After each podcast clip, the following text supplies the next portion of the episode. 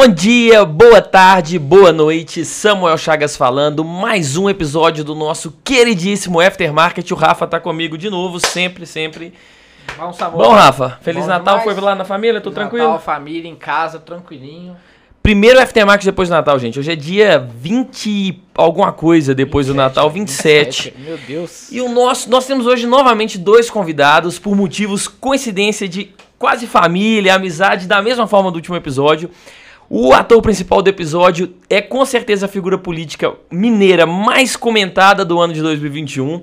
Ele é formado em Direito, coordenador do movimento Minas Direito, ou Direita Minas? Errei? Direita Minas. Direita Minas. Nicolas Ferreira, toca o sino do Aftermarket, por favor. É isso mesmo? É isso mesmo? Abriu o pregão da bolsa. Nosso Valeu, galera. E o nosso segundo convidado, nosso head de renda variável, também sócio da 3A, Lucas Prado, conhecido por mim como Luquete. E aí, Luquetão? Tudo bom? Tudo beleza? Tudo certo, graças a Deus. Luquetão é um dos mais antigos aqui na 3A, tá desde quando o Augusto e o Thiago começaram praticamente, não, é Luquetão? Foi um tempinho, mas tem uns 5, 6 anos aqui. Pois é, o bicho é, é das antigas. Nicolas, nessa apresentação curtíssima que eu fiz, que é pra isso mesmo, o que, que você acrescentaria mais? Ah, mano, eu acho que basicamente é isso mesmo, pô. Eu odeio ficar falando de mim, tá ligado? Tipo assim, do que eu sou, mas é meu primeiro ano de mandato, né? É o segundo vereador mais bem votado de BH da Isso, história, né? é, de É, BH. pô. era, o recorde era 21 mil votos. Nem sei de quem que era, eu acho que era Elias Mural, alguma coisa assim. É, nisso eu precisava fazer muito voto pra poder entrar, porque minha chapa não tava muito boa e tudo. E aí, graças a Deus, a gente conseguiu bater 29.388 mil votos, velho. Tipo assim, eu- Caramba, eu nunca. trintão, porra. É, eu, nunca, eu nunca achei que ia bater isso, de verdade. É, tirando isso, foi, foi isso. E foi uma coisa que você não teve investimento pra caralho pra, pra fazer esses Não, votos, né? foi 40 mil reais minha campanha inteira. Tipo assim, dá. Eu não sou de um. Eu sou de humano.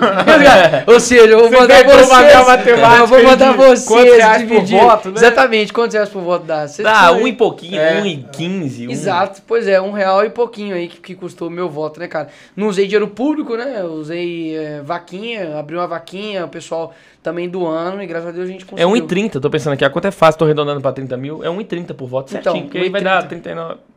39.999. Isso aí, 1,30. Tirando isso, cara, eu sou cristão, sou evangélico.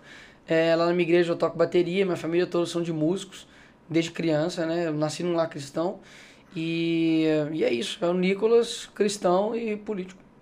Pô, músico Show também, eu, eu- eu- eu não, É. não sabia. É, eu toco bateria. O, nosso, o Aftermarket é de BH, nasceu em BH e a gente né, tá cada vez dando mais espaço aí para figuras públicas mineiras virem aqui contar um pouco da sua história. E eu acho que é, é por aí que a gente quer começar, né? Uhum. Eu te conheci né, na pandemia com o seu vídeo aí que viralizou, né? Mostrando as pessoas ali na situação que não dava para ficar em casa, né? E Ah, boa. foi um Inclusive vídeo... foi na cabana aquilo, né? É, inclusive foi na cabana, Isso. onde, onde eu nasci, onde a gente jogava bola, inclusive. Eu acho que seria legal você começar exatamente isso. Por exemplo, eh, eu conheci o, o Nicolas ali. Opa, É, só vou falar da cabana. Calma, volta. é, mas aí, contar um pouquinho, né, da sua história desde o seu nascimento. É, dos né? primórdios. Isso. Ah, tá, Você tem então, 25 no, anos? no primeiro dia de vida que esse cara... Falei, porra. Cara, então, é, resumindo, né? Porque são 25 anos. É, 25 anos. Cara, é, eu nasci na, na cabana, né? Minha família toda é de lá. Inclusive, tenho uma... A maioria da minha família ainda continua morando lá. Meus tios, minha, minha, minha avó é a única viva. É, então, lá onde eu jogava bola, lá onde eu tinha... Eu tenho ainda a minha igreja. Então, onde eu tenho, onde eu conheci os meus amigos, então a casa onde a gente ficava depois de, de jogar bola e tal, pra dormir, depois ir pra faculdade, era lá na casa da avó do Lucas. Então, assim, tudo lá no mesmo lugar. Porque Cabana, assim, é um bairro, mas o envolto todo a gente acaba chamando de Cabana. Então tem Vista Alegre, Mar Gertrudes, Nova Cinda, e tudo a gente chama de Cabana pra ficar mais fácil, entendeu? Então minha infância foi assim, foi uma infância onde minha mãe esteve muito próxima. É, minha mãe abdicou de trabalhar pra poder cuidar da gente, né, mais próximo. Enquanto isso, meu pai trabalhou. Meu pai, que nasceu também ali na cabana, evangelizou a família da minha mãe.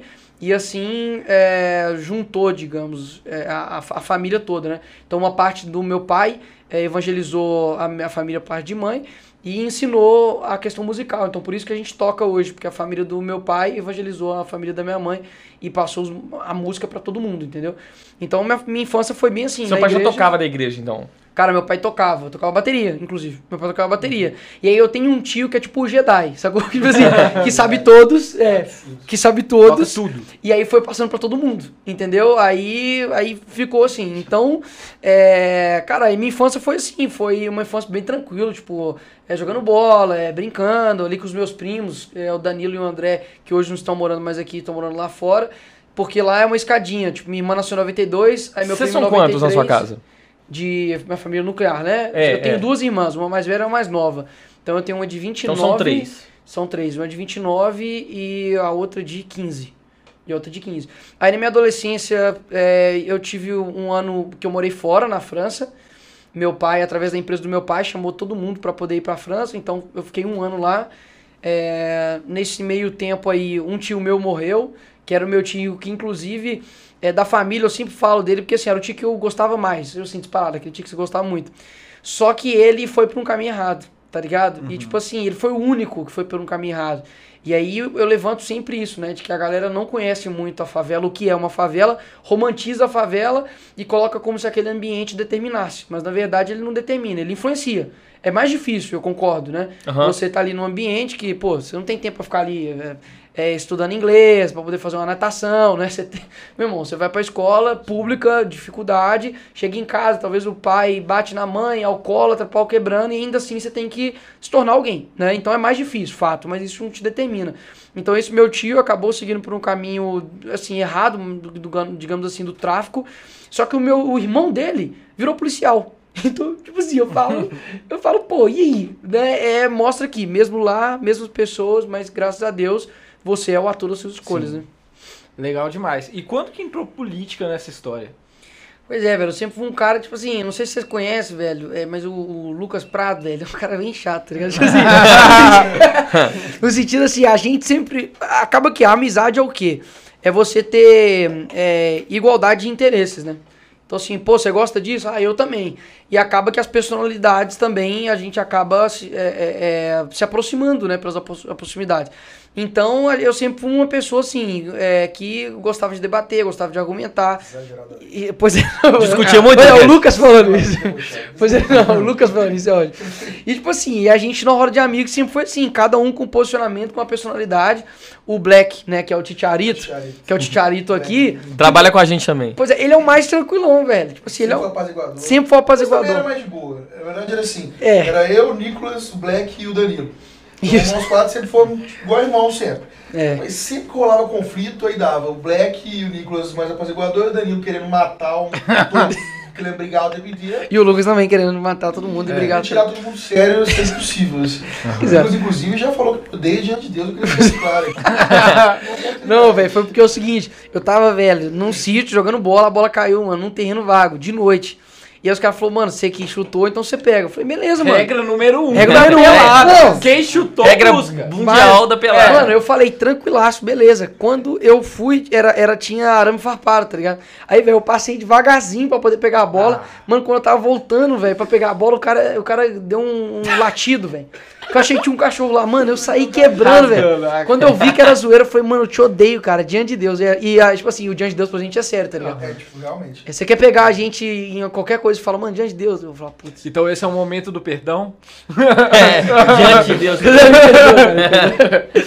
E aí, tipo assim, aí o que acontece? Eu sempre fui um cara, ou seja, que tinha um senso de justiça, né? A gente tem um senso de justiça. Então, é, chegou ali na, na- na- no ensino médio, é, eu lembro que teve uma prova, cara, falando só sobre questões tipo LGBT, de ética e empreendedorismo. E, tipo assim, é uma pauta que, mano, você pode ser o que, que você quiser, eu não tô nem eu não sou fiscalizador de com quem que você faz sexo, tá ligado? Só que não era matéria. Ah, o meu único ponto era esse, olha, não era matéria, tá chegando o Enem e, pô, por que, que eu sou obrigado a ficar Você tava no terceiro ano. Tava no terceiro ano, ensino médio. E aí eu fui, pô, ninguém ali meio que me deu bola e tal, fiz um texto, postei na internet, e aí, velho, deu uma repercussão absurda e tal, beleza. E aí, todo mundo, obviamente, rimos muito querendo me matar na escola, Rimos Você muito estudava onde nessa época? no SESI, no SESI Gamileira. E aí, nisso, cara, eu comecei a me posicionar na internet. Tipo assim, eu conheci muita gente, inclusive hoje um, um assessor especial do presidente, eu conheci ele nessa época. E tipo assim. Isso era Instagram, você fala, você postava... Não, não, Facebook. Facebook. Mano. Que Instagram, Instagram. Lá atrás. Tava andando aí. É, É, não, o é, Instagram era 2012. aquele logozinho marronzinho ainda, sabe? Mas você nem Ah. tinha Esse- envolvimento isso era com 2012, política mesmo. 13. Você tava É. emitindo opiniões. 2012, mano, isso era pessoais, 2012. né? op- Opiniões minhas. Queria deixar muito claro que a gente sempre incentivou muito né, esse uso das redes sociais. né? Mano, os caras sempre me encheram o saco. Ah, que não sei o que, tirando foto e tal. Isso é modinha. Eu falei, mano, calma, velho. Vai, vai dar certo, vai dar certo. E aí, cara, a gente. é, é, aí eu comecei a postar meus vídeos. Até que em 2016, eu acho, eu postei um vídeo, assim, o que mais viralizou na época. Eu lembro que até o Danilo Gentili, né, antes de ele me xingar, ele postou meu vídeo e tal, riu. E foi um que eu entro dentro da Assembleia, xingo, tipo assim, agradeço a galera por eu não ser es- esquerdista, graças a ele e tal, eu xingo todo mundo e vou embora, e, tipo, viralizou, cabuloso. E aí comecei a conhecer esse meio, tipo assim, um monte de pessoas, é, tipo assim, filósofos, comecei a, comecei a ler, né, mais livros e tudo, e aí comecei a me engajar mais. E aí foi a época do impeachment da Dilma, né, eu, eu fiquei quatro dias acampando lá em Brasília, barraca. Ah, você tava naquela turma lá. Tava, tava. E aí a gente tirou ela, eu falei, pô, cara, é possível. Tipo assim, foi um sentimento, tipo assim, é possível, sacou? É possível. É, a gente não tinha visto antes, a não ser cola, mas também foi uma parada, né? Pô, você sabe melhor que eu, É. né? Do nada, eu tá sem dinheiro, parabéns, né? E a galera ficou revoltada e com a questão da Dilma, assim, muitas vezes a gente achou que não seria possível. Porque, cara, pra você fazer um impeachment, assim, é muita É, porra, articulação. é, é mover montanha. Mover né? montanha, é muito Dentro da voto, democracia, cara, é aham. muita coisa, exatamente. E aí quando eu, falei, pô, há uma esperança aí. Aí comecei a subir em carro de som, dar um discurso ali, falar e tal, que não sei o quê. Foi ganhando relevância, assim. Ganhando a figura Nicolas foi ganhando relevância. Exatamente. E aí foi aí na época da pandemia que começou a crescer muito. Então eu lembro que no começo de 2020 eu tinha 20 mil seguidores. Eu tinha 20 mil seguidores. E eu lembro quando eu bati, tipo, uns 20 mil, eu falei com o Lucas, eu falei, falei Lucas, tal, eu bati 20 mil. Ele, mano, você sabe da responsabilidade, né? Mas são 20 mil pessoas, cara, cuidado com o que você posta. Foi mesmo, velho. Falou, mano, cuidado com o que você posta, Não, cara. mas isso, isso também era muito, né? Pra época. Não, E- muito, é, mano. é, Você é, tá é, maluco? Velho, 20 mil aquela época. Mano, eu lembro quando eu bati velho. mil. Tipo assim, eu sempre tive meta, né, cara? Então, eu lembro quando eu bati mil curtidas na foto, eu falei, esquece. Esquece. Tô estourado. é, sério. Eu falei, pô, eu tô estourado. Eu falei, putz. E aí, cara, foi crescendo muito. Então, assim, nesse vídeo mesmo que você viu, que é da hipocrisia da Globo, né? Isso.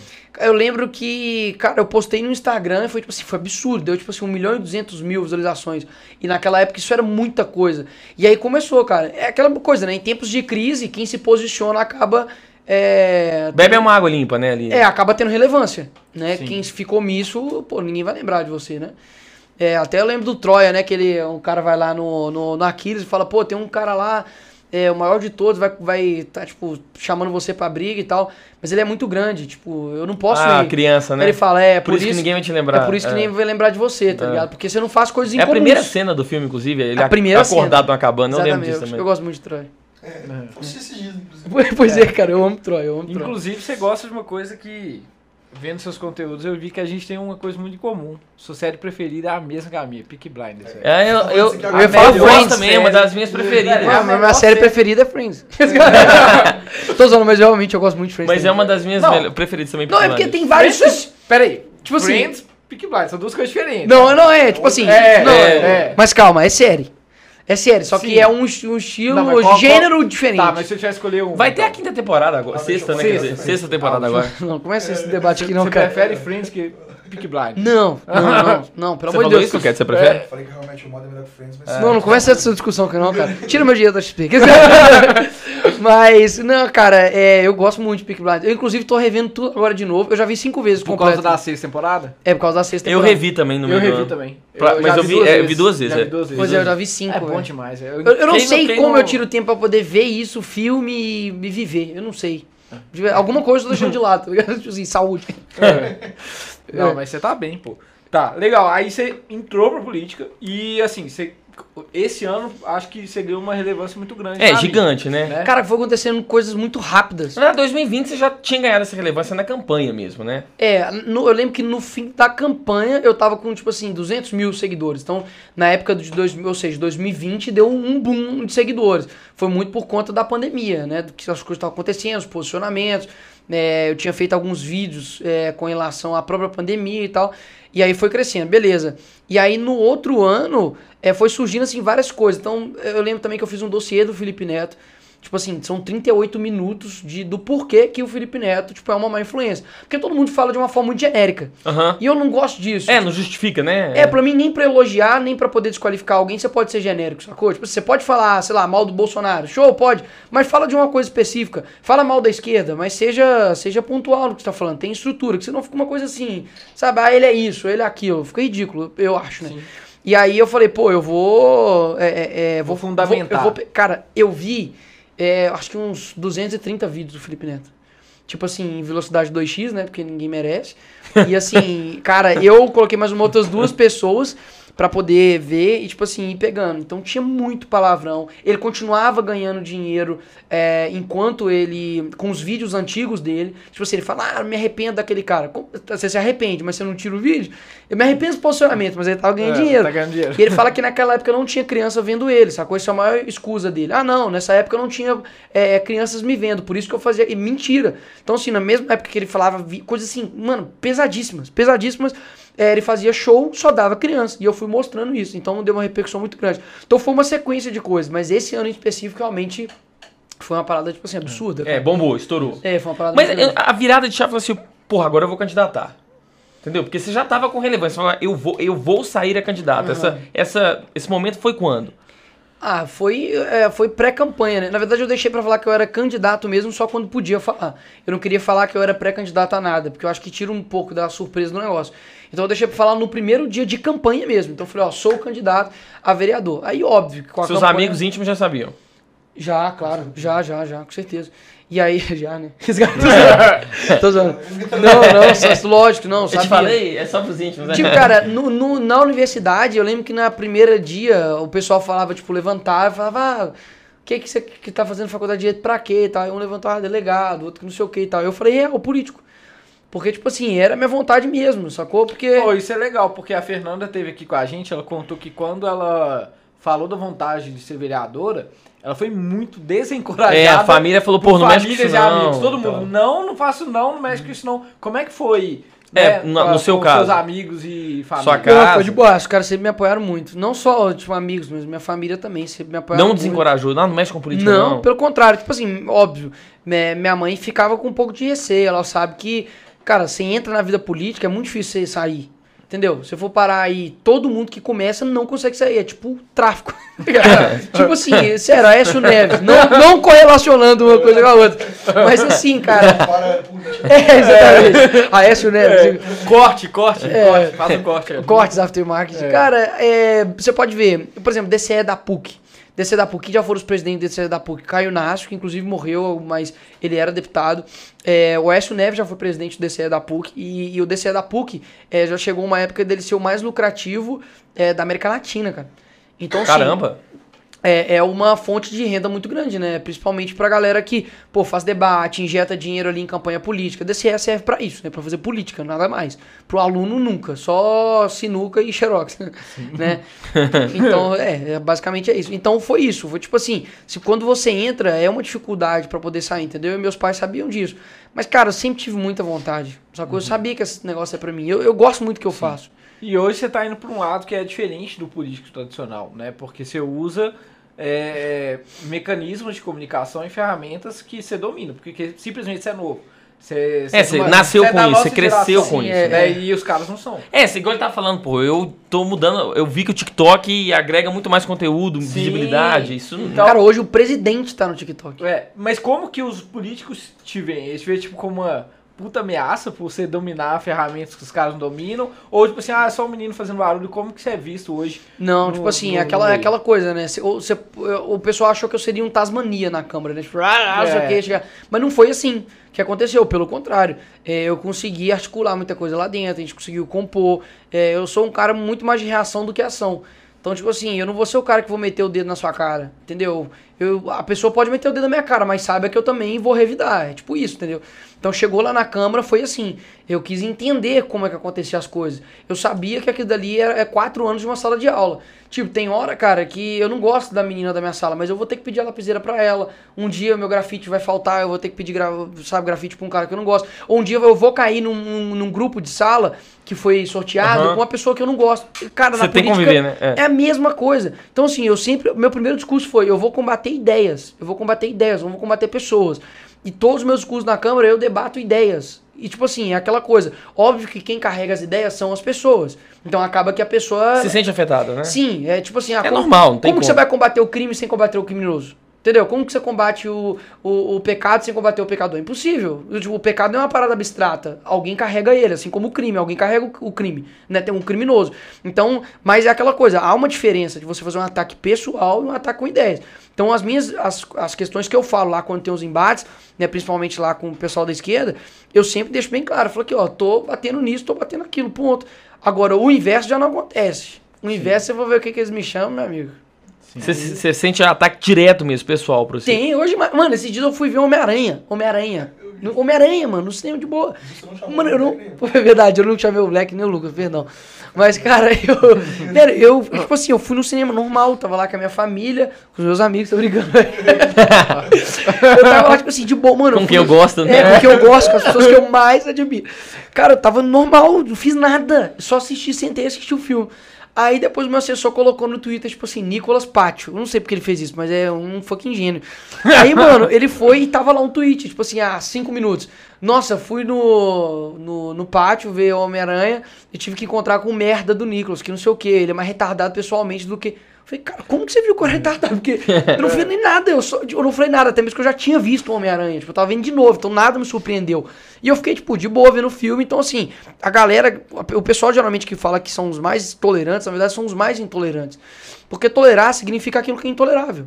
Né? Você pega a Bíblia, a Bíblia fala, pô, do que que vale você é, é ser bom com alguém que já é bom? Sacou? Você tem que perdoar o imperdoável. Caso contrário, não é perdão. Tem uma frase da, das pessoas que estão envolvidas né, no meio político e que discutem políticas, que repercutiu bastante nesses movimentos né, que criticam o atual governo, que é não podemos é, tolerar o intolerável. E isso para mim é uma coisa muito bizarra, porque você, ma- você tá falando o seguinte, a gente não pode discutir mais, ou não pode. Porque o intolerável, a partir do momento que, sei lá, você está sendo ameaçado de morte, ou tá numa situação de extremo perigo. Agora, o que, que é intolerável se a gente tá discutindo as ideias, discutindo opiniões? E aí, pra mim, isso começou a ficar meio. Como que você vê isso? Porque com certeza isso já deve ter chegado em você, né? A gente não pode to- tolerar, as pessoas são intolerantes ou tudo mais. E como que você tá vendo essa afirmação e essa, essa discussão? De... Cara, isso vem de muito tempo, né? Isso aí vem lá da escola de Frankfurt.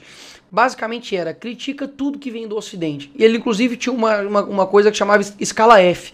Escala F vem de fascismo, né? Ou seja, quanto mais você é hétero, você sobe um pouquinho. Se você é cristão, você sobe um pouquinho. Se você é norte-americano, você sobe. Então você tem uma escala F. Então, hoje, né, você vê as pessoas chamando os outros de fascista e tudo mais, até mesmo nem sem saber o que é, Aham. né, a definição, vem disso. Porque você acusava o outro de fascista de acordo com as características que ela possuía. Então, essa questão da crítica basicamente vem disso, entendeu? Então, assim, você é, você é hétero, então nós vamos te criticar. É, o Ocidente, ele valoriza os limites, valoriza a ordem, valo- valoriza o progresso, mas um progresso é, com respeito, um progresso com limites, sim, então critica. Então, basicamente é isso, cara. Você- eu não vejo. É, o, porque o que acontece? Acaba que o pessoal progressista, a galera da esquerda, eles, eles, querem, eles querem substituir as coisas, mas eles não têm nada pra poder colocar no lugar. Tipo, eles falam, não, a família é opressora. Tá, mas me fala uma coisa que funciona melhor do que a família. Existem famílias problemáticas? Claro, toda instituição é problemática, porque nós somos seres imperfeitos. Então toda instituição é imperfeita, porque foi criada por seres imperfeitos. Agora, você não pode destruir uma instituição inteira por conta de um ou dois ou três ou, ou pela exceção. Igual a polícia militar. Tem policiais militares ruins? Claro. Mas você não vai destruir toda a instituição porque existe lá um, dois, três policiais que são mau caráter. Então a esquerda faz isso, ela ataca, tipo, ah, por causa do patriarcado, ah, porque os homens, ah, porque a bolsa de valores, sabe, ah, porque a economia não presta, o capitalismo não presta. Tá falando, me, me coloca algo então substituível pra ficar melhor, não existe. É, entendeu? escalar. É, aham. É, Entendeu? aham, faz É, sentido. porque, por exemplo, né, voltando nisso que eu comentei, pra você falar que não podemos tolerar o intolerável, o intolerável tinha que ser classificado como algo. O que que não é intolerável? E pra mim, é claro, tem coisas que já estão atribuídas abstrato pela pra lei. caramba também, É, né? pra mim Sim. já tá atribuído, é a lei. O que não é intolerável tem uma lei que vai proibir, né? Tipo, ah, não posso matar, não posso roubar. Então, assim, a verdade é, se a pessoa não tá, na minha modo de ver, se o Nicolas tá expondo a ideia dele sem ferir a lei, não existe, não vamos tolerar o intolerável. Sim.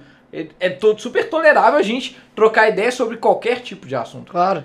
Eu não sei se é o Lucas ou se é o, o, o Herbert Marcuse que ele fala assim: quem nos salvará da civilização ocidental? Ele falava isso. Então, assim, de fato, a civilização ocidental para eles é uma ameaça. Aham. Sacou? Se você for parar pra pensar, quem construiu a civilização Uhum. é, ocidental inteira foi a igreja. Então, as universidades foram a igreja. Se você pega, em 1962, lá nos Estados Unidos, teve uma decisão da Suprema Corte que definiu as questões é, da, da laicidade é, nas escolas e tudo mais. A partir de 1962 foram retirados vários, várias questões eh, cristãs dentro de escolas, dentro de universidades. Então, por exemplo, eh, os caras cantavam, por exemplo, um- o Pai Nosso antes de ir jogar um jogo de futebol americano. Isso não pode, foi tirado. Então, ao longo do tempo, desde 62, foram tirados diversas, diversas questões dentro da, do âmbito acadêmico. Aí você vai ver a consequência disso, cara. É absurda. Tem um livro que chama Não Seja Manipulado. Ele tem alguns dados lá que mostra assim: aumento de gravidez precoce, aumento de, DST, aumento de divórcio, aumento, cara, de, de aborto. Cara, muitas E consequências. ele relaciona diretamente com isso. Diretamente dá o quê? É, da retirada de valores cristãos, de, de princípios dentro do meio. Então, assim, hoje, você pode perceber que a Bíblia, ou quem faz uma loucura por Cristo, é taxado de de fato louco. Agora, quem faz uma loucura por uma religião qualquer, tipo assim, eu vi esses dias um cara que tá, sei lá quantos anos com a mão levantada. Mano, eu vi, eu vi isso. muitos anos. Se eu não me engano, é, sei lá, 30 anos, mano, Tá, tá, 40 tá anos atrofiado, braço todo do atrofiado. O povo, nossa, mano, ele é muito louco. Tipo assim, ele com certeza serve um deus assim. Pô, pro cara fazer isso deve ser uma coisa que vale a pena, né? Mano, aí a gente faz uma loucura por Cristo, sei lá, a gente, sei lá, fé, é, é, fica sete dias em jejum É, de falar, Daniel. jejum. É louco. Ah, você que tá argumentando usando a Bíblia. Nossa, você é um otário. Percebe como foi colocando os cristãos como alguém careta, como alguém é, que não possui raciocínio. Cara, pelo contrário, toda a escolástica, Santo Agostinho, São Tomás de Aquino, você pega o William Lane Craig, que hoje tá vivo, é um dos maiores apologetas que existe. Apologeta é a pessoa que defende a fé. Tipo assim, o cara é um debatedor, assim, sabe, exemplar. E isso tá deixado de lado. Por quê? Porque está se retirando os símbolos, e isso é uma- algo cultural, que lá atrás também eles chamavam de agressão molecular, que é o quê? É você retirando aos poucos símbolos, palavras, É, é, você vai desfragmentando você vai é, acabando com a gradualmente. cultura. Por exemplo, quem são os heróis hoje para a juventude? Tipo, quem são as referências? Vamos lá. Além da Marvel? Além do Homem-Aranha, é verdade. verdade.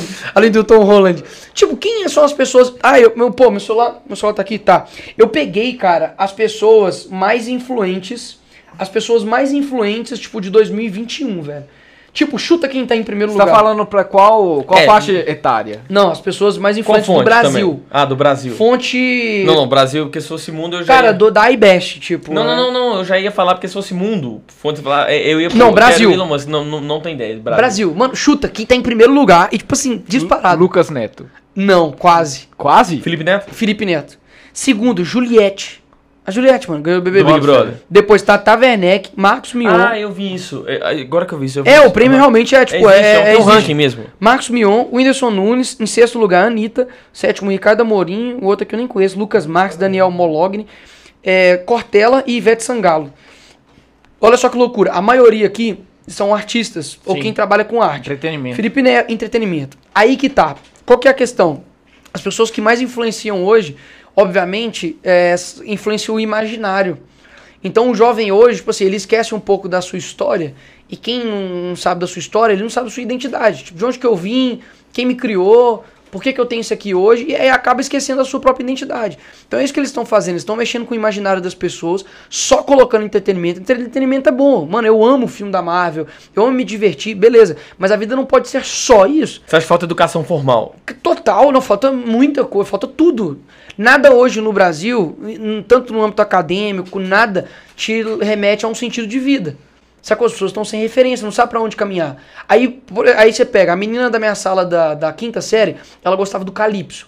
Aí depois ela virou Restart. Aí depois ela foi pra emo. Aí agora, tipo, ela virou funkeira. né? e agora ela é TikToker. Tipo, Ela vai seguindo a tendência. ela não tem uma identidade, ela ou ele, não tem uma, ou ele, né? ela não tem uma identidade, ela é aquilo que o mundo vai, mano, vai colocando. E isso é preocupante, porque quem são as referências nossas hoje? É um cara, tipo, que imitou a foca, é o Whindersson Nunes, que é um cara que, tipo assim, infelizmente tem muitos problemas, até mesmo emocionais, tá ligado? É um cara que é, fala isso abertamente, né? E que, assim, tá com dificuldades e pronto, essas são as pessoas que são as nossas referências. Então, você tá tirando tudo isso. Por que que ninguém, por exemplo, quase ninguém hoje vai me conseguir contar de fato a história de Paulo na Bíblia. Ih, quem foi Paulo? Tipo, a Bíblia, a Bíblia realmente é verdadeira? Não passou na mão de um monte de gente? E aí, cara, chega qualquer um e destrói isso de uma maneira muito simples na cabeça das pessoas. Então, hoje você pega um jovem, sei lá, de 15 anos, 17 anos, o cara não sabe pra onde ir, velho. E essa, e essa é a minha maior questão na política. Porque a política não diz respeito a eu ter um cargo público somente.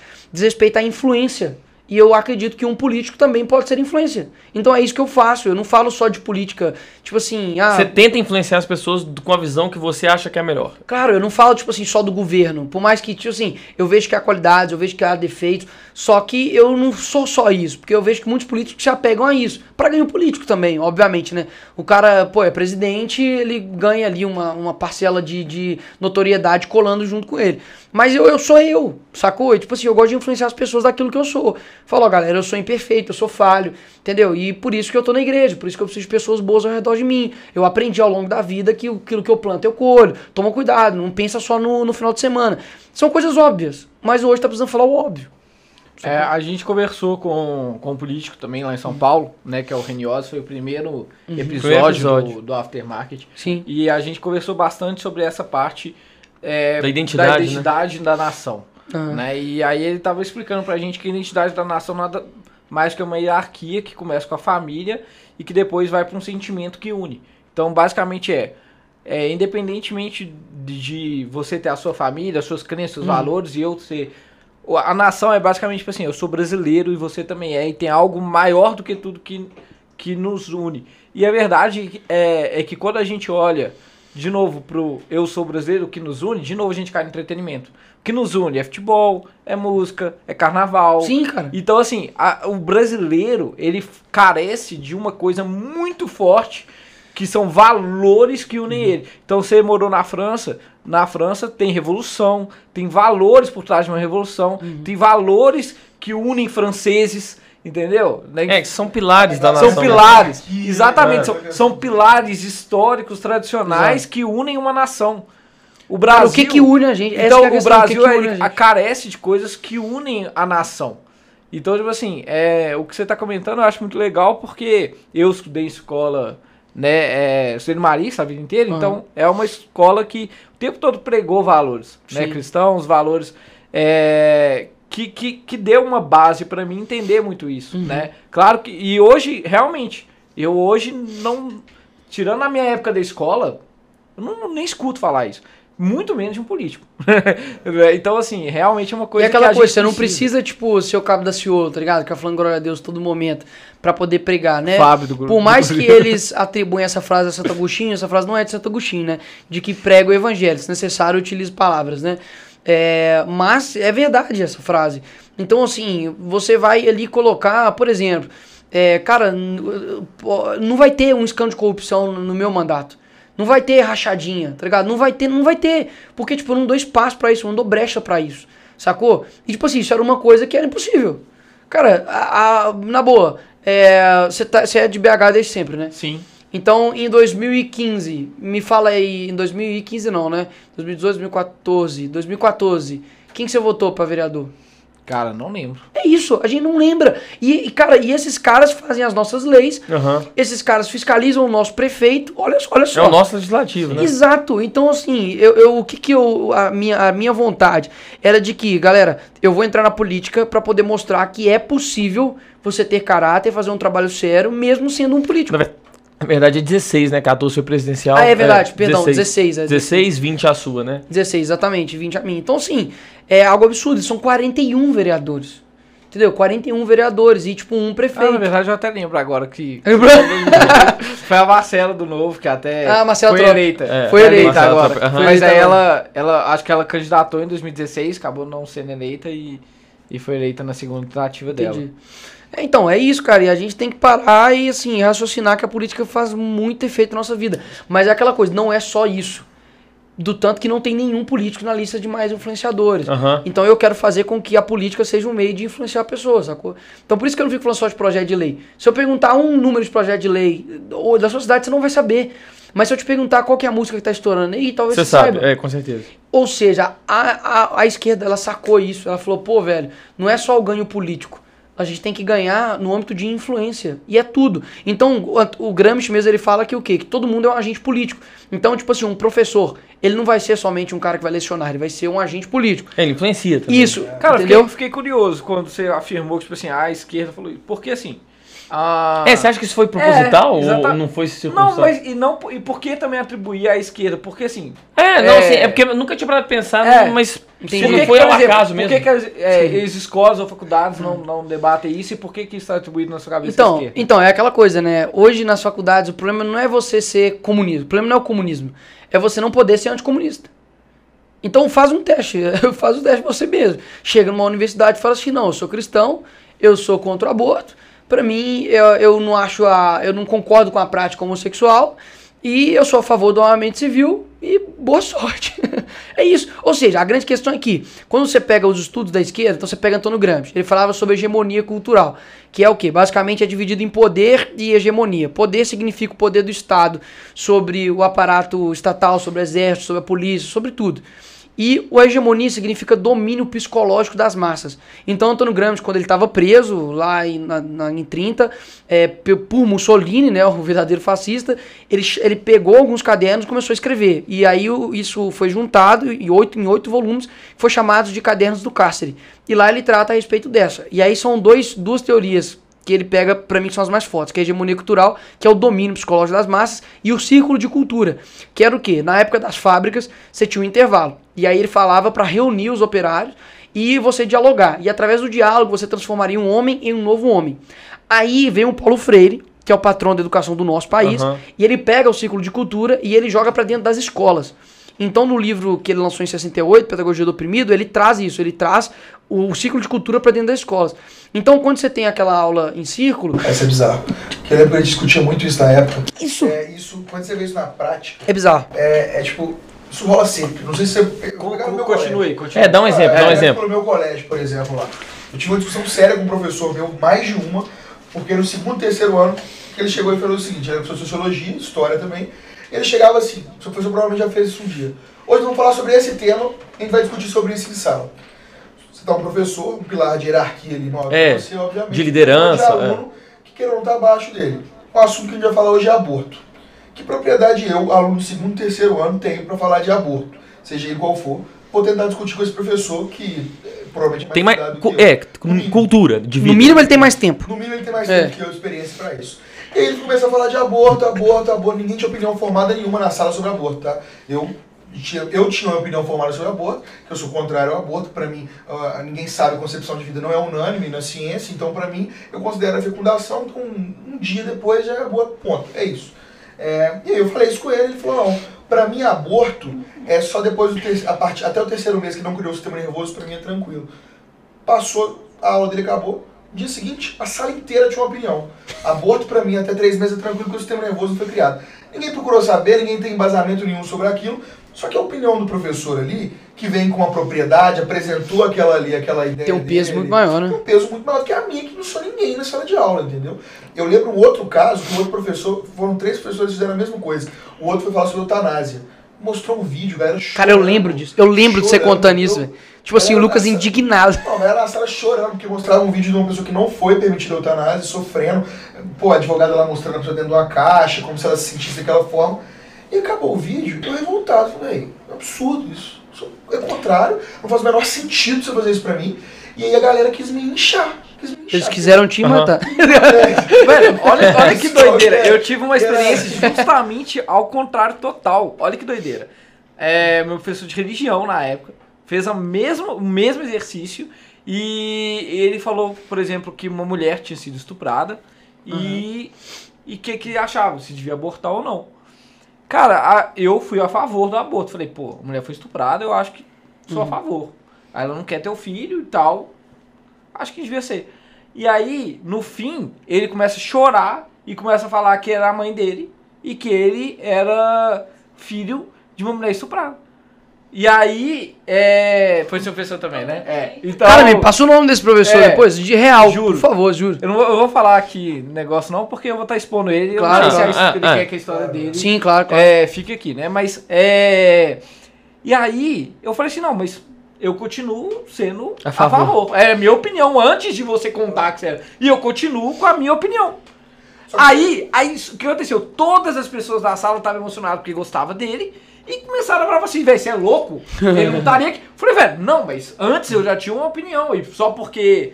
Aí, e, e aí, e aí eu, eu- ou seja, eu sofri o mesmo julgamento, só que justamente ao contrário. Sim, não, a- Mas que legal, tem. exatamente, é, legal mostrar Mas- isso que eu ia falar com vocês. que a influência de um professor Mas isso vai muda a acontecer sempre, não importa a opinião do Sim, cara. mas não, mas aí é aquela, mas aí é aquela E também questão. não acho que é uma coisa de esquerda. Ou É, a hierarquia do cara. Mas é aquela questão, acontecer quando, sempre, quando você pega, quando você pega na própria escola ou na, na própria universidade, que eu vejo que é mais forte, é, você tem uma, uma dominância da esquerda muito maior. Isso eu vejo de vivência, esse absurdo. Pode pegar qualquer DCE daqui de BH. Eu tenho certeza que a diretoria é de esquerda. Lá da PUC, quem ganhou foi PT junto com o PCdoB. Eles não falavam isso, mas eram, né? Eu, eu, eu sabia quem eram as pessoas. Você chega dentro da sala de aula, tenta lembrar aí de quantos professores que você teve que eram, tipo assim, de direita, ou um professor que não era de esquerda. É difícil lembrar. O meu, to, todos os meus professores de esquerda, de esquerda eram de história. todos os meus professores de história, eles eram de esquerda. Quando você chega na faculdade, é, eles fizeram, cara, uma pesquisa. Eu devia ter trazido. Eles fizeram uma pesquisa do que, que as pessoas, é, os professores acadêmicos, achavam sobre algumas figuras, tipo Che Guevara, Stalin, Fidel Castro. Mano, é, é surreal. Pega o conteúdo programático das universidades.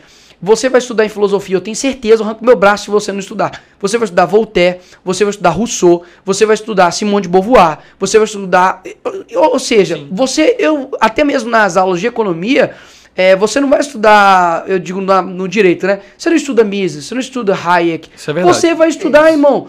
Oi? Keynes. Keynes, exato. Você vai estudar É o mais, Keynes. o mais liberal. Não, teve o... E problemas, o irmão. Marx. É o, é o mais assim. Marx. Ou seja, cara, a predominância é absurda. E outra, você vê é pela pela como, como muda as coisas, né? Na minha escola, na minha universidade, por exemplo, é, eu tinha pessoas que começaram a universidade, tipo assim, cristãs, tal de boa.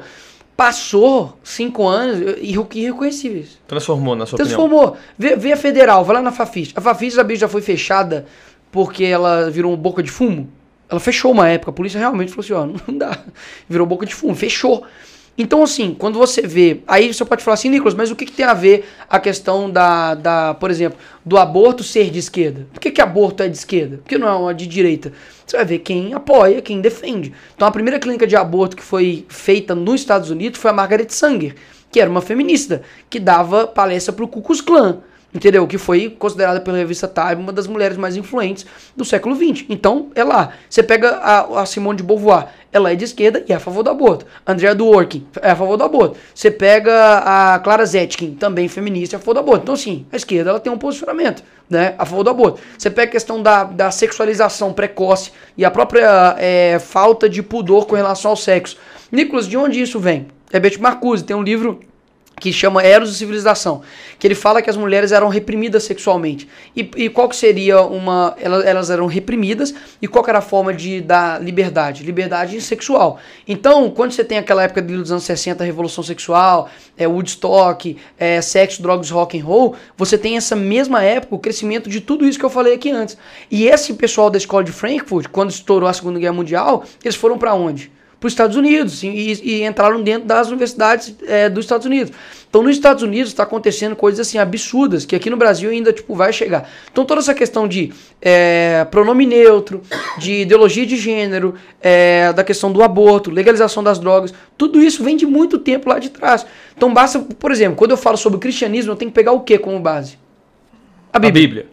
Quando eu pego a esquerda, eu tenho que pegar os escritos deles. Então você pega Marx, lá no Manifesto Comunista, no capítulo 2, fala assim, ó, abolição da família.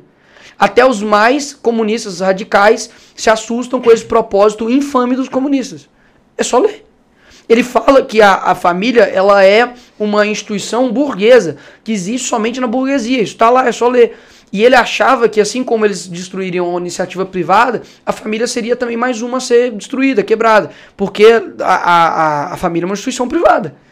Então o Estado não tem domínio sobre a família. Então, assim, basta você ler as coisas. Ler Herbert Marcuse, Lucas, o próprio Antônio Gramsci. Você vai ver que há estratégias e as coisas não são do nada. Muita gente tem essa, essa sensação que você tem. Tipo assim, não foi.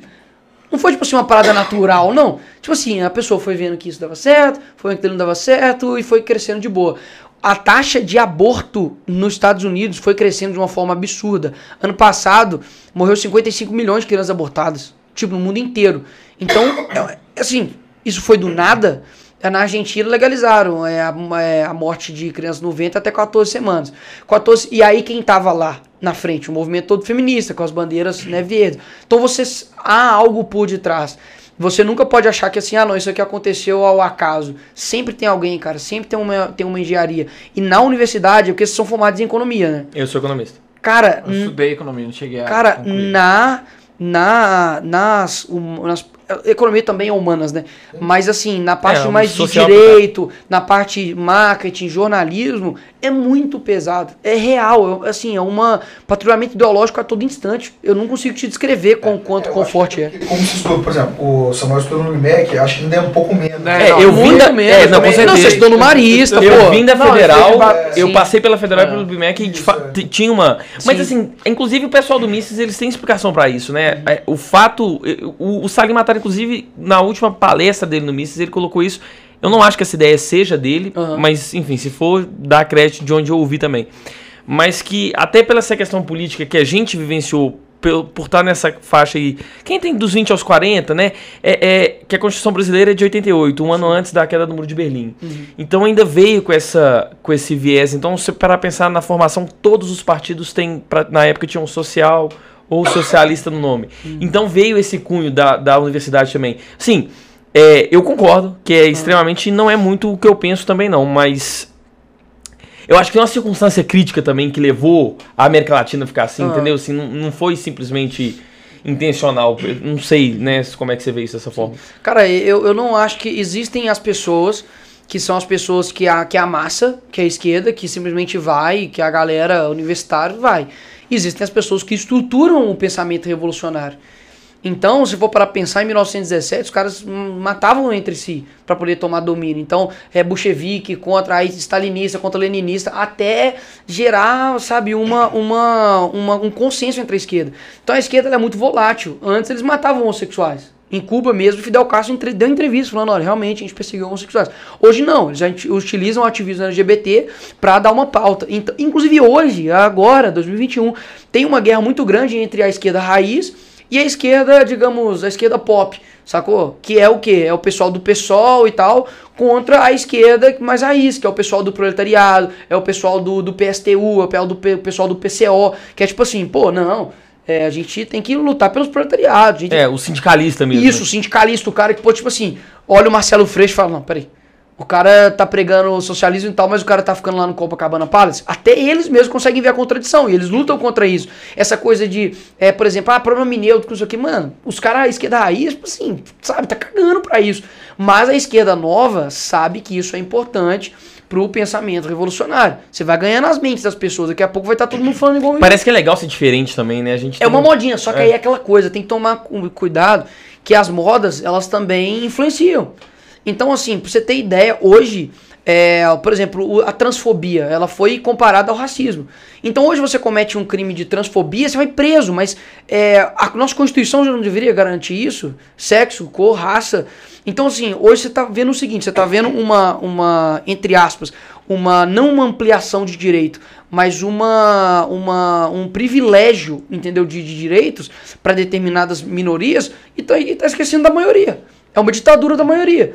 Por exemplo, eu tomei um processo, não porque eu chamei um, um homem, tipo assim, eu não chamei a pessoa como gostaria que ela chamasse. Porque eu chamo, problemas, tá no âmbito lá privado e tal, eu chamei ela de ele, ela de ela, do jeito que ela quiser, problemas. Agora, no dia das mulheres, eu parabenizei as mulheres. Eu falei, olha, eu quero parabenizar as mulheres XX, de acordo com a biologia. Parabéns. Mano, tô num processo criminal. Tipo, criminal, posso ser preso por isso. Então você para e pensa assim, pô, onde que isso quer chegar? Um pastor na Bahia, agora, esse mês passado, falou homossexualismo em cima do púlpito. O, foi denunciado ao Ministério Público. Ana Paula Valadão, que é cantora gospel, é, afirmou que, segundo a Bíblia, existe homem e mulher. Tá tomando processo criminal. Então, assim, é aquilo que você falou. É, é tolerância É, radicalizou de um lado com tudo agora. co- que é com a esquerda e intolerância tudo que é da direita ou que é conservador. Então, assim, cara, quando você. O negócio que é o seguinte: quando você experimenta isso na pele, tipo, você fala, putz, o Nicolas tem razão. Mas muita gente ainda não chegou na pele ainda. É, o que eu sinto Não viveu o de verdade. sinto Não é viveu justamente isso. Eu sou uma pessoa muito, sei lá, não sei nem se existe isso sempre, mas basicamente eu não tô partido nem para um Uhum. lado nem pro outro. Então, basicamente, eu sou o cara que eu tô disposto a ouvir você falar, da mesma forma que eu vou estar disposto a ouvir outro falar. E eu, eu sinto isso realmente, que tem uma intolerância Uhum. muito maior a ouvir pessoas, por exemplo, que apoiam o Bolsonaro falar. Hoje, hoje, no atual cenário. Uhum. Ao mesmo tempo que também eu acho que era mais comum uma pessoa que apoia Dilma perto do impeachment também tinha uma- ali uma intolerância menor. Eu acho que essa intolerância ela vai também do cenário atual. Ela é né? cíclica. Ela é cíclica. Eu acho que a intolerância é cíclica. Porém, eu entendo que a, a esquerda ela tem um domínio de massa é, de mídia e comunicação maior. Isso é fato. É igual você falou mesmo, você pegar a É, estatística com certeza, com certeza. estatística dos professores, história e geografia, com certeza a maioria estatística, é fato, que a gente está conversando aqui. Eu não sei se eu Eu conheço acho algum que não cíclica, seja. Assim, é, quando a gente fala principalmente do cristianismo, do cristão, eu não acho que ela é tão cíclica, não. Assim. Também acho que não. Eu acho que ela é. Se mantém se desde. mantém Não, não, mas eu não tô falando É, sobre não, religião, não. Não, Sobre mas eu cristão, falo assim, não. porque tá relacionado à direita, né? Querendo ou não, o cristianismo tá relacionado à Sim. direita, tem como. As duas É porque é conservador, o porque é conservadorismo tradição, tá- né? É, sim, tá relacionado. Então, acho que a direita em si, ela é, sempre é vista como algo um pouco antiquado, pelo fato de ser Careta mesmo. careta e às vezes o banalizar o, a direita, banalizar, até por conta da desse, a esquerda ter essa mídia, é algo visto como muito mais comum e muito mais tranquilo do que se banalizar a esquerda, entendeu? Sim. Fala até no âmbito de uma piada, do humor, entendeu? Você fazer humor com a esquerda, você caracteriza essa questão de crime chega bem rápido. Você fazer humor com um cristão ou com qualquer pessoa de direita, não dá nada pra ninguém, isso aí você vê todos os dias, entendeu? Sim. É, sei só você observa os especiais de Natal todos, qualquer um que você vai ver aí. Que, se for pensar nisso, é um absurdo, vários. Se quiser pô, fazer um, um processo contra todos esses especiais, ah, mas o humor, beleza, o humor não tem. Não tem, não tem É, mas se fosse tal. o contrário, eu mas entendi. e se, se fizer assim, Nossa. lá, entendeu? Assim, não vai ser assim. Cara, eu exi- acho que é- esse limiar ali, eu não acho que é tão Ex- existem, existem né? coisas, por, por exemplo, né? Se for para pensar, é, levando agora realmente para o âmbito político, é, o Bolsonaro tem, é um cara, eu digo, um líder carismático, assim como o Lula também é. Líder carismático não é um cara simplesmente que tem carisma, é uma pessoa que consegue reunir massas, né? Então o Lula é um, é, o, o Bolsonaro também é outro, consegue reunir grandes Ele massas. influencia bem. Sim, influencia bem. Você tem falas, que eu acho muito legal que o Sputnik fez uma entrevista na rua, falando, isso, e que isso aqui quem falou? Foi o Lula ou o Bolsonaro? E, cara, a galera sempre, ó, falando do Bolsonaro, e na verdade tinha sido o Lula, do tipo, do exportação, é Pelotas exportadora de viado, é dele falar das mulheres lá com não sei o que duro. Mano, se, o- se o Bolsonaro falar algo parecido, já era. E assim, você tem pessoas, por exemplo, você tem pessoas pegando a cabeça do Bolsonaro, cortado e jogando bola, e isso é uma empresa. Eles vendem a cabeça do Bolsonaro assim. Se, se eu fizesse isso com a cabeça da Marielle, já era minha vida. Você tá entendendo? Então, assim, é, ele é uma. Tipo assim, eu pego ele como um exemplo. Mas vamos pegar eu como, como exemplo, né? É, cara, eles já fizeram fake news comigo, tipo assim, nível bizarro. Do tipo, falar que quando eu fui pra Dubai, eu fui no avião do presidente, de que eu fiquei no hotel do presidente, de que a diária era 75 mil, e de fato é, mas eu não fiquei lá, eu não fui no avião com o presidente. E tipo, é, eu mostrei, cara, meu convite, que o presidente falou: olha, tô te convidando, mas sem nenhum tipo de gasto nosso, você vai bancar seus próprios custos. É, e, e mesmo assim, rodou em todos os, todo, todos os lugares. Como se eu tivesse ido com o Bolsonaro pagando e eu ficando lá. Entendeu? Então, vocês podem fazer tudo. Agora, imagina se eu divulgo, quando eu divulguei. Pô, merecia uma boleta prêmio aí. Pois é, é. Tipo assim, se eu, cara, se eu dou Convidou, qualquer. paga, pô. Pois é, cara, se eu dou qualquer deslize, já era, mano, já era. É isso. E você já foi sabendo que você já, já ia chegar, né? Cara, eu tô te fal- falando na moral, eu, falei, eu não sabia que ia dar tanto. Porque eu falei, mano, eu tô indo. Tipo, o que. Olha só, se, eu não, se o, o Bolsonaro não tivesse ido, eu só tivesse ido pra Dubai, eu dar nada, né? tinha dado nada, mano, tava tranquilo. Agora, como ele foi, aí, mano, aí os caras, assim, ficam malucos. entendeu? E lá foi tranquilo, sabe? Foi tipo assim, uma Mas viagem. como é que foi essa viagem em termos políticos pra você? Agregou pra caramba? Cara, Ou foi, ou foi do caramba, porque, tipo assim, não foi, foi uma ou Foi viagem. uma lesão. É, não, não foi uma lesão. Fez uma motociata lá em Dubai, né? Cara, foi um. Foi assim, eu, eu estava em um país com o presidente, né? Então acaba que as agendas lá eram bem diferentes do que o normal, não é agenda de turista. Então você entrava em locais que eram só autoridades, você conhecia pessoas que eram só autoridades. Então, assim, é, conheci, fiquei lá, tipo, do lado do shake lá, tá ligado? Tipo assim, vendo como é que acontecia as coisas, vendo como é que era o país. A gente visitou a BRF lá, que inclusive é, é um, um- um- óbvio, né? Um brasileiro lá que comanda, o cara me conhecia, ficou felizaço, vi todo o processo, ele falou, tipo assim, como tá crescendo. É, o Dubai, eles são os maiores importadores né, de frango. Aham. É, então, assim, e eles têm uma briga muito grande, né? Vocês sabem disso, né? Dubai e Catar, mano, eles ficam ali, tipo assim, É, ah, eu tô fazendo a Expo Dubai, ah, eu tô fazendo a Copa do Mundo, mano. É uma brincadeira sadinha. Enquanto a gente aqui não tem com ninguém, né? Não tem nada, não tem nem competidor, né? Aqui. Lá eles têm uma briga econômica bizarra. Então eu fui vendo, tipo assim, a cultura, como que os caras, assim, velho, tudo lá é gigante. Na- tipo assim, ah, vamos fazer uma montanha russa, tem que ser a, maior- a mais rápida do mundo. É, ele- eles. Ah, o prédio, maior do mundo. Um ah, tem um benchmark com o outro muito forte ali, né? Eu Sim. comparo o tempo todo. Então foi muito bacana, cara. Foi uma coisa realmente, tipo assim, eu tava no. Eu até falei com os meninos, falei, mano, eu tava lá numa roda lá conversando com os caras, tipo assim, o cara tava assim, não, eu conversei com o Putin. Eu, quem? Você conversou com quem, meu amigo? Putin. Você sabe quem que é o Putin, né? Tipo assim, e eu assim, mano, e eu lá, sentadão, tá ligado? Você conversou com quem? Ah, mano, conversei com, o Lucas. É, mano, conversei com o Lucas, ah, meu brotherzão meu é da XP, você conhece XP, mano? O, o Putin tem um pouquinho mais de seguidores que ele, mas É, mano, não, nada ele bebe demais. vodka igual. É, é, é um pouco mais conhecido. Ele só dá rolé, tipo, em cima de um urso, mas nada demais. Então foi muito bom, cara, foi muito proveitoso. Ô, Nicolas, é, pensando assim, voltando, eu queria fazer uma outra pergunta que eu lembrei agora também. Numa das críticas que você fez ao Calil, se eu não me engano, foi com relação ao trato à pandemia nessa questão de fechar, abrir, fechar, abrir. É, ele te respondeu de uma forma que ele costuma responder, inclusive na época do futebol. é, com o menino novo a gente dá é palmada, né? Sim. Foi algo assim. Isso, não só. O Calil tem essa, esse perfil, né? Assim, de se colocar como senhorzão e o, o patriarca. Sim. Ele já fez isso com jornalista várias vezes. Mas eu falo assim, isso te incomodou muito no início da carreira política, porque você era muito novo, é- era na- abaixo da média em termos de faixa etária? Ainda ou é, nada. ainda é, não sei, mas Nada, foi, foi uma barreiraça no começo? Não, ou foi? fiquei tranquilaço, cara. A galera geralmente pergunta assim, pô, como que você lida com as críticas? Como que você lida... Porque eu acho esse argumento de idade pra cima ou pra baixo. Não, é ridículo. É a né? de homem, né? Você tá, tá atacando o homem... É, na média eu acho uma merda mesmo, né? Você é novo, então. Não você é, você que tá atacando. Pô, o que, que é a minha idade ou a minha capacidade, sei lá, de. Tipo, sua cor ou seu sexo influencia? Nada. Entendeu? Não, é claro que tem a questão da experiência que a gente falou na média, mas assim, se limitar a isso. É, mas a é, não, experiência né? tem que ser usada por bem Exato, também. Não, mas é aquela coisa. E os experientes aí, fizeram o quê? É, exatamente. Tá O entendendo? bonzão aí que É, os, os velhos aí fizeram o que com o BH, né? Então, cara, eu recebo muito de boa, eu fico tranquilo. Eu, eu sou muito de boa de receber críticas, tipo, de inimigo. Eu fico tranquilo, eu já espero isso dele. Você não tá numa guerra e vai esperar que ele vai tacar uma pomba, né? Então eu fico de boa. E assim, foi satisfatório pra mim. Porque eu perguntei pra ele o seguinte: falei, é, foi, era prestação de contas, então ele tava dando é, online, né? É, eu lembro o telão. Isso, telão. E, cara, muitos vereadores estavam assim, só levantando a bola pra ele cortar. E, sabe, uma puxação de saco. Eu falei, cara, eu não fui eleito pra isso. E eu falei, e foi tenso na hora de falar, porque querendo ou não, ele é um chefe do executivo, é prefeito e é o Calil, né? Um cara que, É. tipo assim, não tem. Tem relevância em BH pra falei, caramba. Mano, eu falei, problemas, eu vou. É, foi eleito primeiro turno, falei, problemas, eu vou falar.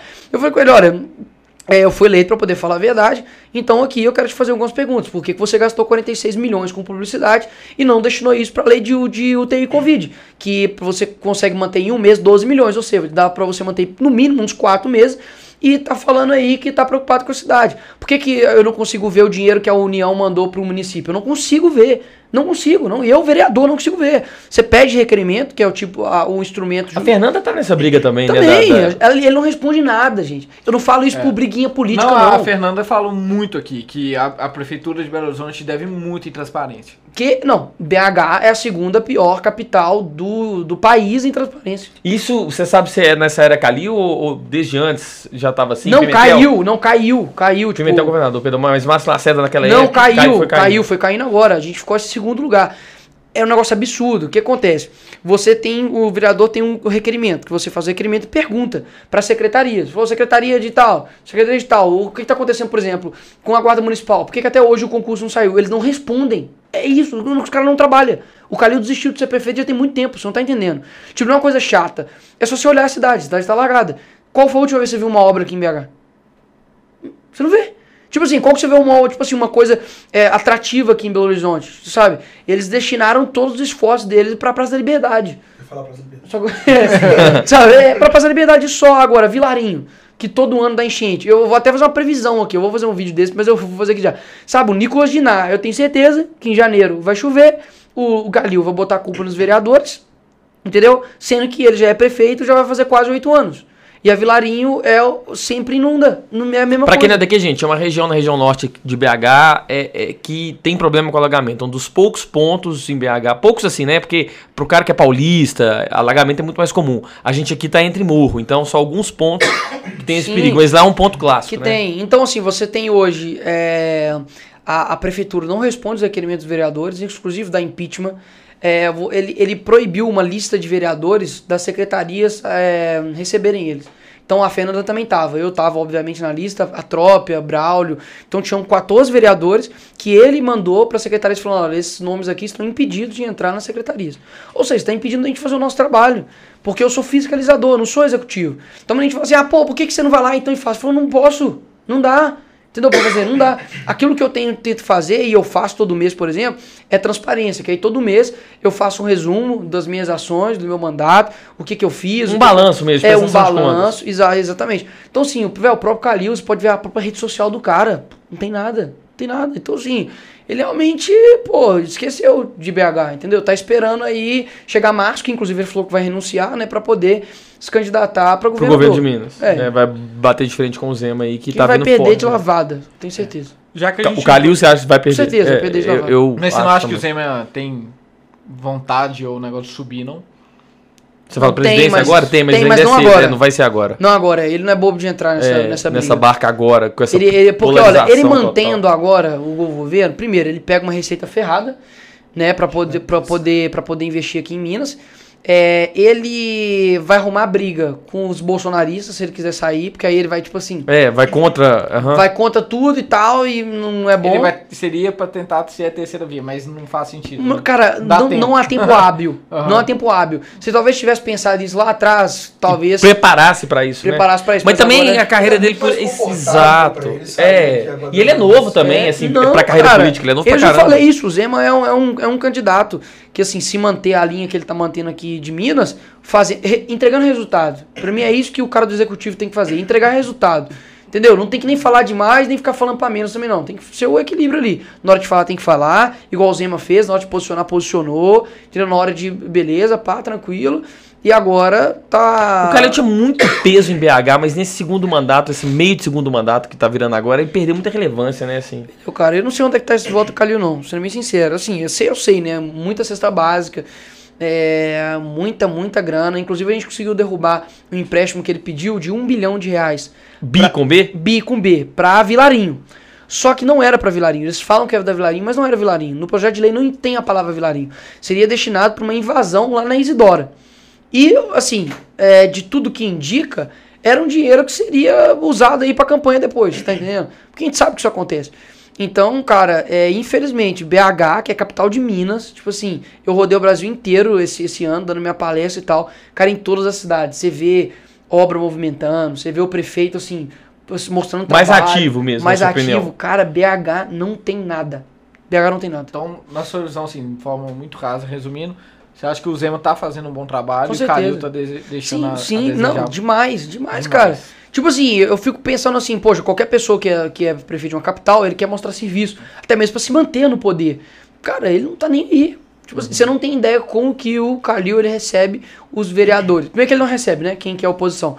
Mas assim, ele, ele é de fato mesmo, ele continua sendo o mesmo Calil, grosso, arrogante. É, se mantém, o ex-chefe de gabinete dele saiu, né? Pediu Aham, exoneração, exoneração. Alberto Lage. E as denúncias dele é disso. A mesma coisa, né? A mesma coisa, de que o cara, sabe, É, se eu não me engano, ele falou até. a- a- usou a palavra ditatorial, né? No- ditador, cara. Ditador, é uma, é uma parada sinistra. E assim, como que esse cara foi eleito? Entendeu? Como? Tipo assim, que isso, cara? Não tem nada de BH. Entendeu? Se for ver o prefeito de lá de, de Balneário Camboriú, o cara, ele, ele só estendeu a praia. Entendeu? Tipo assim, ele estendeu a praia. Eu, você pega hoje BH, os cartões postais estão todos destruídos. Esses dias tinha um cara morto na Lagoa da Pampulha, cheio de jacaré em volta, você viu isso? Não. Não, vi Não não. vi. Sério? Não. O jacaré acompanhou o corpo. O jacaré Essa acompanhou. Que isso? É, mano, cheio de policial lá e tal, tudo mais, pegou um corpo lá. Eu fui esses dias lá com Tinha ele. mais de mano. um jacaré? É. Que isso? jacaré cercando o corpo. Porra, bobeira, é.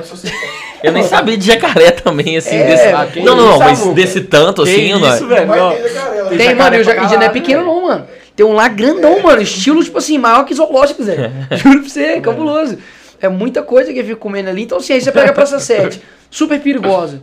Praça 7, super perigosa. Além também de Praça que... da estação, mesma coisa. Não, suja pra caramba. Eu, eu, eu, eu tô fazendo uma série que é BH Cidade Sem Prefeito, tá ligado? Mostrando os pontos e No tal. seu canal no YouTube. Sim, é, eu vou, vou lançar ainda, eu tô filmando mais pra poder ir postando. E, cara, eu fui visitando todos os pontos aqui de BH, é bizarro. Ou você acha muita poluição, você acha muito morador de rua, cara, pra você ter ideia, é, triplicou o número de moradores de rua em BH. Então, o que antes eram 4 mil, virou 12. Ou isso, isso, isso eu tô É vendo. da- é perceptível, Isso eu tô, pô. isso eu tô vendo Sim. porque eu moro na região da Savassi. Cabanas na E assim, região. é, o tanto de pessoas que estão morando ali na- nas ruas, em frente, né, os bancos geralmente que tem uma É, marquise é, e tem a questão maior. do pedir dinheiro na saída do banco, né? É, Tem essa- velho. Em é- tese, o cara é foi lá, tirou alguma Mas é aquela coisa, a prefeitura não, assim- que deveria fazer um trabalho nos albergues, né, pra receber as pessoas, depois tira um tempinho, É. vai no albergue pra você ver, pra ver como é que E é. eu, e Tá eu uma me merda. sinto- eu É, me melhor sinto subir na rua. Porque eu até comentei com a Ju. Sério? Tá uma merda. Uma merda, uma No merda. início eu comecei, eu ajudava. Então no início, ó, moedinha, uma roupa, Uhum. uma coisa. Hoje, eu parei porque não dá. É muita gente. Hum. É muita gente. Então assim, Você tirar dois reais pra cada cara que para você no sinal, exatamente. você gasta 20 por- reais por dia. E aí eu parei, e infelizmente Você trabalhar parei 20 de dias, ajudar. 400 conto. E é fora que tem hora que você fica com dor, né, velho? Você fica com o coração partido. Não, fala, claro. Mas, ó, se não fosse, cara, o trabalho das igrejas em BH, trabalho social de BH era inexistente por parte do poder público. Inexistente. Então eu conheço o pessoal do, do Banho Solidário, que é a DAI que faz. É, inclusive destinei um dinheiro pro projeto social deles que eles fazem. É, ali na Serra, em vários locais, integrando marmita e tal. A Igreja Batista da Lagoinha faz ali também, no voo da Lagoinha, que tem muita gente usuário de droga ali. É, virou uma Perto do virou- Odilon ali, virou- né? É, virou uma cracolândia ali, cara, pesada. Então, assim, a cidade tá largada. E, cara, é impressionante como, assim, o mineiro em específico e o Belo Horizontino, tipo, se ele for no final de semana pro barzinho dele, beber, pegar a mulher dele, pra ele o mundo pode explodir, é bizarro. Só que, tipo assim, Você uma tá hora... sentindo mineiro egoísta também. Cara, é demais, não é pouco não, muito. Tipo assim, a gente se, pô, se tá tudo bem com você, mano, resta problemas, você tá entendendo? Só que uma hora vai chegar em você, porque a segurança, ela mantém o turismo, a segurança ela mantém a economia. Então, por exemplo, como que alguém, o quanto de turismo que o Rio de Janeiro não perde? Por causa de quê? De segurança. Se você tem segurança, você tem turismo. Então Belo Horizonte vai começar a perder muito disso por conta disso. BH já não é lá já destino, é passagem. É passagem. Ninguém. O que, que você vai fazer em BH? O que. Velho, você tem três caminhos. Ou você vai tomar açaí, ou você vai pra igreja, ou você vai pro bar. É isso que Ou tem que fazer em BH. Ou pro Mineirão, pô. É, o Mineirão, é. É. É, eu tenho que ver o jogo do Galo. É ju... Calma, aqui. ô, nós estamos voltando, velho. É, é, a gente Nós tá tamo- voltando. inclusive, como é que você tá vendo? Você é cruzeirense também, né? Sou cruzeirense. Ah, isso aí. Sou... eu sou. Torcedorzaço, Luquete? Sabe, sabe? Perguntei ele o, quem que era o Ah, não, você tá de zoando, 2015, sério? é. Não, Eu mano. Não, não é isso. É porque. João Goulart? Não, não, ele ele é retardado. Escuta, a questão é o seguinte. Ricardo Goulart, não? Os meninos. Perguntei pra ele, foi eu, qual que é o time? O time que tava sendo campeão. Ai, meu Deus. Campeão brasileiro, em 2014. Cheguei pra ele e falei assim, qual, fala três jogadores do seu time. O primeiro que ele falou foi o João Goulart. É, já, já- Não, não, não. Foi um erro o material. Jango. Não, o sobrenome ele acertou, mano. É. Tá Goulart. vendo? Eu devia ter falado só Goulart. Cara, é. Porque eu não sou bitolado igual os caras de futebol, velho. Tipo assim, os caras ficam jogando cartola, mano, e tal. Eu fico, tipo assim, ó, eu, por exemplo, a gente saía, ó, sexta-feira, a gente tinha uma peladinha lá na cabana, a gente ia depois pra lanchonete comer, depois a gente ia pra casa da avó do Lucas. Então isso era tipo uma e meia. Aí tomava banho e depois ia jogar videogame, mano. E de- futebol. Fifinha. E sete e meia da manhã tinha aula lá na PUC, mano. Então, assim, eu não sei como é que a gente sobreviveu, tá ligado? E, só que eu não, não gosto, mano, tá ligado? Eu não gosto muito. Tipo assim, eu, eu sinto uma perda de tempo muito grande. Aí eu ficava lá vendo, tá ligado? Trocava ideia, mas ficava com os caras, A óbvio. gente ficava revoltado, velho, joga aí. Ei, joga aí, mano, joga aí. Eu ficava assim, ó, mano. Eu sempre gostei mais de tiro, de. Entendeu? Aí, mas assim, mas enfim, aí com futebol, lógico, eu, eu, eu sou cruzeirense. É, não entra em pilha por causa de futebol. Tipo assim, nego começar a brigar comigo por causa de futebol, pra mim, eu fico tipo assim, Foda-se, caguei, né? Mas caguei. irrita, irrita. Um dia eu fui assistir Atlético e Não, Tijuana. aí óbvio, óbvio. Atlético e Tijuana. O jogo do- do Fechador, pênalti? do Mas esse é meu- mas esse é meu Ah, esse papel. jogo, esse jogo eu fiquei. Esse é meu papel. Eu, o Black, que é o Charito, nosso amigo, tava lá, ele e o Danilo, na casa dele assistindo, pênalti pro Tijuana. Que esse menino Danilo gritaram, nossa, gritaram na nossa cara, assim, ó, gritando. Ah, ah, ah, um louco desgovernado. Não, pra zoar é lógico que eu tô sempre presente. Agora, pra pegar pilha, pra brigar, Pra pra, sacanagem, pra você tá desfazer amizade por causa disso, ah, tomar banho é muito pouco, é muito ridículo. Mas, Mas, eu zoo. a notícia do Ronaldão? Cara, achei uma estratégia de marketing absurda, muito boa. Assim, a imagem dele é, atrai, acredito, né, e espero muitos investidores, né? Então, quem, pô, quem não quer fazer um, fechar um contrato com o Ronaldo? É, Né? e é uma coisa, ele tá chegando em BH aí, então até, tô falando até pra cidade, que você falou aí que Sim, o cara tá cara, é ruim agora, pra BH, Cruzeiro. é ruim pra BH pro Cruzeiro não estar na Série A, é ruim. Lógico que é ótimo pros atleticanos, pela zoeira e tal, Ó, mas- pela rivalidade. mas a zoeira eu acho que nem tá a mesma, velho. Não acho tá a mesma. Porque É, os caras. não, velho, mas. Velho, não dá, é não tá Não isso, muda né? nada, irmão. Vocês- Ó, acabou 2021, quem ganhou? Cruzeiro Atlético. Não, quem ganhou? Ninguém o quê? Quando jogou o Cruzeiro Atlético Ah, esse ano? lembro, eu lembro que... Pois é, velho. Não, não, não. Nós ganhamos deles esse Sim, ano, velho. não, é tipo assim, aquela coisa, só. É, é, é, é inegável, é inegável que o Cruzeiro é maior. É. Só que aquela coisa, não, é inegável, não vamos... tivesse acabado e vendido... né? Pois é, só que aquela coisa, voltando à questão do Ronaldo, cara, foi bacana demais, assim, é, eu espero que não aconteça igual o time dele da Espanha, né? Vai lá, vai, lá. Vai é. do ali. Vai, vai do Se cair mais, vai pra terceira. É, né? pois é, não dá mais, mas eu tenho esperança, cara. Eu acho que o Ah, Cruzeiro. mas isso é. vai dar um gás, vai dar um gás à torcida. Tipo assim, se no primeiro jogo, ó, é é óbvio Já que eles vão fazer né? isso. Só né? notícia já no deu, primeiro. É, não, o, o Galo foi campeão e todo mundo tá falando do Ronaldo. sério, não, sério. Tipo assim, é, o primeiro jogo, por exemplo, do Cruzeiro, eu imagino que o Ronaldo deve estar lá, pô, deve estar lá no Mineirão e tal, tudo mais. Então, assim, vai É, ser- vai, vai chamar a torcida, né? Sim, certeza. sim, sim. Então, assim, eu, eu acho que foi do caramba, cara. Mas, assim, não é uma coisa que eu pego pilha, entendeu? Cara, eu pego pilha, posso ser sincero? claro. Eu não pego pilha, tipo assim, por exemplo, os debates que eu tenho com a esquerda e tal, mano, eu gosto, eu me divirto. Eu, eu sou um pouco debochado, eu, eu, eu, sabe? um Tira um sarro. Um pouco, sabe, eu zoo, eu pego. Folgado, Luquete. É, eu vi, eu vi suas tretas no pânico. só que eles me treinaram, tá ligado? Eu, Nando tipo assim, o Lucas, mano. É, eu vi a treta do A Pânico gente tem uma coisa que é o seguinte, que é o chamado o necessário. Então o necessário é o seguinte, se o Lucas chega e fala comigo assim, Nicolas, é necessário que você é, Bata a bunda na água lá. Exatamente. Mano, eu vou ter que fazer. Tá? Então, assim, coragem não falta pra gente. E insistência, cara. Então, assim, qualquer coisa que eles falavam, a gente tinha que fazer, mano. Então, eu meio que fui treinado pra quando chegar na frente de um cara assim, eu não perder minha cabeça. Sacou? O, o caso do Nando, eu, tipo, foi uma estratégia pra ser mais incisivo, porque eu sabia que ele, foi, ele ia pra cima, entendeu? Então, foi, não. Você não ficou com medo dele. Porque o Nando é meio local, né? Você não ficou com medo Não, mas ele ia a apanhar tanto que eu tava com segurança lá, É? ele ia tomar tanta porrada. Ah, isso aí, isso aí a Globo não mostra. Isso aí agora eu não gosto. Não, os- porque acontece, os caras que chegaram Porque lá com eles... assim, que Eram uns caras é- grandes, eram uns caras grandes, só que os caras tava pagando pau pra caramba. O meu assessor mesmo falou sim, porque eu tava com o outro lá também, eu fui, eu fui, fui com três, né? É o Ciro, Você já vereador. sabia? É, não, lógico, eu não, vou porque andar sem segurança. pra você perder a cabeça pra ele nesse nível, Não, eu entendo que não. mano, mas pra eu bater em alguém É. numa discussão, velho. Tipo assim, eu não sei o que a pessoa tem que falar, tá ligado? De verdade. Sei lá, é, até mesmo, é muito difícil achar alguma coisa pra eu sair de mim e ir dar um soco. Agora, se o cara, se ele Até a viesse... eu, eu e você também, a gente é- provavelmente a gente esperaria mais. Não, depois, mano, né? mas que se dane. Mas assim, É, é, o que vale, o que vale é a tentativa. Um Primeiro daria, né? O primeiro É, daria. Romero. Mano, se ele viesse, é lógico, eu também ia deixar baixo, ia pra cima. Mas assim, é, ele tava puto, ele tava realmente desequilibrado. Ele falou várias vezes, não, minha vontade era de bater no sacado. Sim. Não, e continua repercutindo depois, né? Falando depois, que a Sim, vontade era falou, bater. 70% do meu cérebro tava É, empenhado é. em não matar ele. Eu falei, pô, tolerantezaço, né? Paz e amor aí. Mas, cara, mas é isso. Então eu, tinha tipo, uns grandão ali que ele... E segurar a barra. É. ali. Não, os grandão, mano, mano, os, os menores são os piof. O meu segurança ele é faixa preta em Muay Thai, né? Então, tipo assim, ele falou, mano, eu ia matar com esse cara assim, tá ligado? Eu ia, tipo assim, ele tava pronto pra qualquer Ia coisa. dar treta. se for. Ia dar treta, ia dar treta. É. De o, porrada. o, o Vilela ficou meio tipo assim, ou eu vou ficar rico ou eu vou ter um... Não, é, eu fudeu. Mano, eu, eu, eu, eu dei um, um carro ele é. É. Ele ganhou mais de 100 mil reais ali naquele vídeo. Só, só de Fácil. monetização, né? Só de monetização, fácil. Cara- Fácil, Eu fácil. não quero te dar um murrão na cara dele. Eu quero meu carro também, pô. Aquela, Cruzeiro briga, Atlético, aquela briga que é. vocês tiveram depois da É, dá um murrão na cara dele. Resolve É, verdade. agora, agora. Ele Mas, cara, é, mas assim, aí, eu- aí é onde que eu vou chegar, onde que eu fico puto.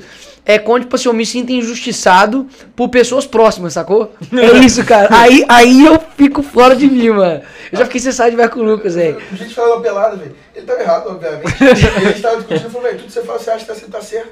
Eu, eu, eu acho que eu tô sempre certo. Saiu e foi embora. É, velho. foi embora, não conversou comigo. Tipo assim, eu odeio, velho. Tipo assim, eu odeio gente que é o seguinte, que mentira, pelada. na hora da discussão, não mentir, cara. Na hora da discussão, o cara fala coisas que ele não fala pra você, a não ser na discussão. Eu fico puto com isso. Tipo assim, mano, você é meu amigo, por que você não fala isso sem ser na discussão? Deixou na discussão pra poder falar? Aí, mano, aí eu fico fora de mim, velho. Aí eu fico, tipo assim, realmente triste e puto, tá ligado? Aí esse cara fez isso, ah, porque você sempre acha que você tá certo. Eu falei, eu sempre acho. Eu perguntei ainda. Sempre. Falei, sempre acho. Teve nenhum dia. Você sempre acha. Falei, beleza, fui embora. Agora que ele, ele- a bola entrou, ele falou que não tinha entrado, eu falei, você tá mentindo. Falei, eu tô mentindo. Eu, estou, eu vi e Isso. tô mentindo. Eu falei, é, você tá mentindo. Exatamente. Eu falei, eu falei, beleza, tá ligado? Tipo assim, muita gente, velho. Tipo assim, eu, lógico, eu, eu luto, né, contra as pautas da esquerda e tal. E, mas também tem uma luta também com pessoas da própria direita, sacou? Tipo, você crescer no Brasil, em qualquer âmbito, é um crime. Você não pode ter dinheiro, é criminoso. Silvio Santos, Silvio Santos não pode ter dado sucesso, ele é um criminoso. Tipo, um cara que expande no âmbito da música, daqui a pouco vai chamar ele, vai caçar algum erro dele. Porque o cara se acha demais, porque o cara é isso, não sei o que, entendeu? É o Neymar, pô. Até, até pouco tempo o Galvão tava lá lambendo o Neymar. Aí começou a falar bem do governo Bolsonaro, pô, ó, o Neymar, que não sei o quê. Até ao vivo saiu. Ao vivo. Então, assim, acaba que as pessoas, é, elas, você podem ser, você pode brilhar, mas não mais que elas, entendeu? Então, na direita rola isso também. Tipo assim, de gente querendo fazer minha caveira com o presidente, entendeu? Tipo assim, gente querendo fazer minha caveira com gente que é grande lá em cima e tal. É, disputa humana mesmo isso aí que você tá É, falando. disputa humana, exatamente. E, e a- o pessoal que ficou te conhecendo por esses episódios, que levou muita mídia, muito negócio, que não conhece o Nicolas Rafundo. Você acha que isso. É, pegou um acaba- estereótipo, né? Concorda? Sim. É, porque querendo ou não, teve a sua treta que eu vi rápido, Aham. assim. É, com o Marinho, no Pânico, teve a treta com o Nando Moura. Essas tretas foram mais acaloradas. Deve ter tido outras que eu É, mas essas, essas estouraram. não, né? é, essas foram mais, é. Exatamente. Você acha. Você fica meio tipo assim, caralho, que merda, eu não sou. Eu não sou essa esse. pessoa. É, eu não sou esse Nicolas. Ou não, eu sou esse Ou- mesmo. Não, É. eu sou esse Nicolas, se dane, mano. Não, mas eu Naquilo não, que não eu sou só esse recorte. Não, mas, mas, pega. ma- mas é isso que eu acho doido. Tipo assim, as pessoas não, não- elas sabem que eu não sou aquilo. Que eu sou só aquilo, perdão. Eu sou isso. Eu sou sempre bem sincero quando eu tô debatendo e tal. Não fico me fazendo de Nicolas. Não, velho. Do jeito que eu tô conversando com vocês aqui é o jeito que eu vou conversar quando acabar esse podcast aqui. Não importa.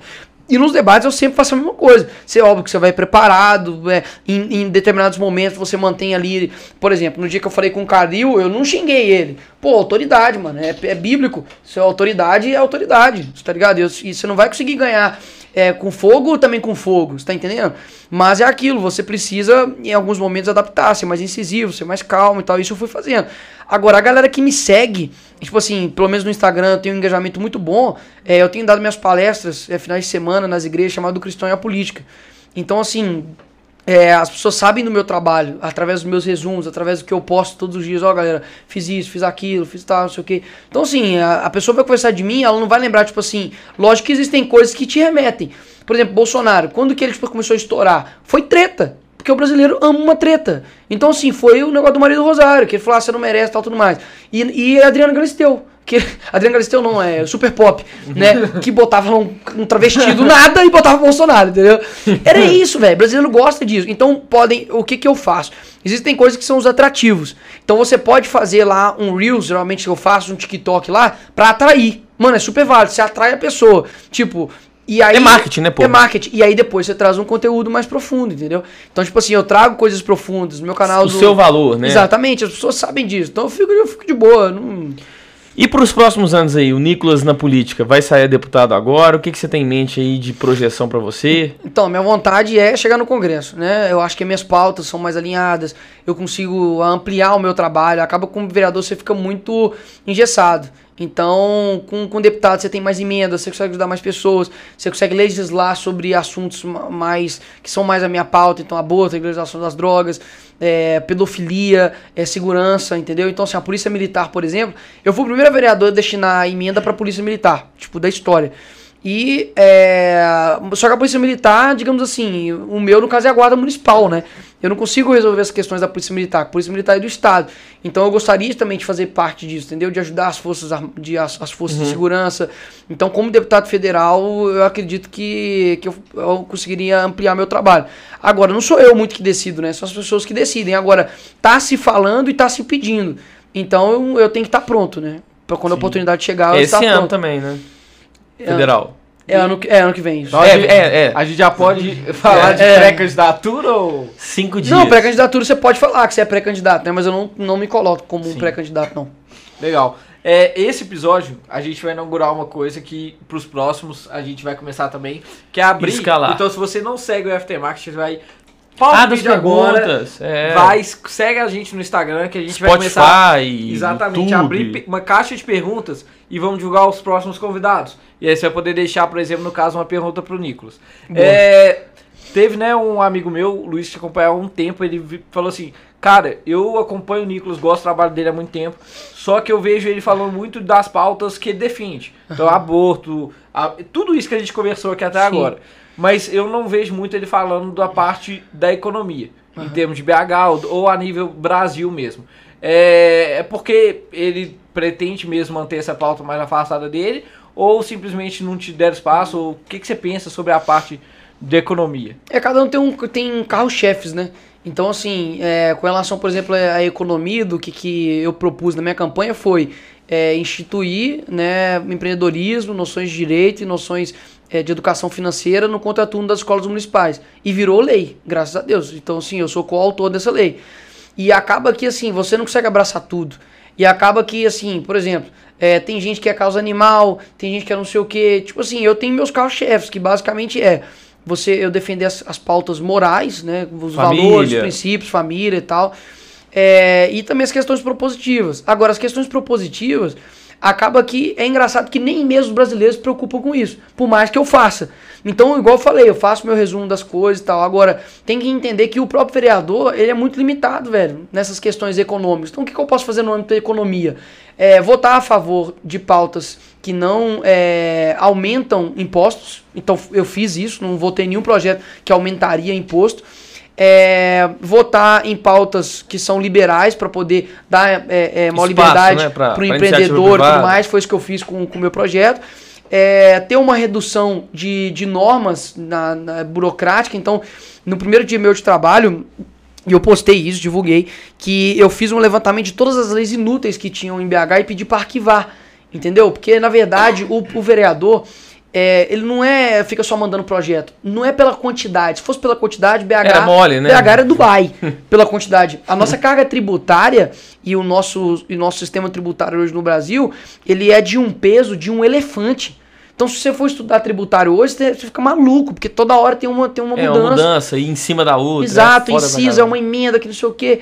Então, assim, como na- no âmbito econômico, não é que eu deixei de lado, é porque eu tenho carros mais, mais fortes, principais pra mim, e a economia é, um, é uma coisa que eu faço. Então, esses dias mesmo eu fiz uma live é, com, com, com um economista, e tipo assim, falando, tirando as dúvidas da galera, fa- falando pra poder, tipo, investir, sabe, se quem que investe na bolsa, mas é lógico que cada um tem um carro forte a mais, né? Então, pessoas vão focar mais em um e eu foco mais em outro. Mas eu fiz, tipo assim, no- na minha, nas possibilidades que eu tinha, eu fiz tudo.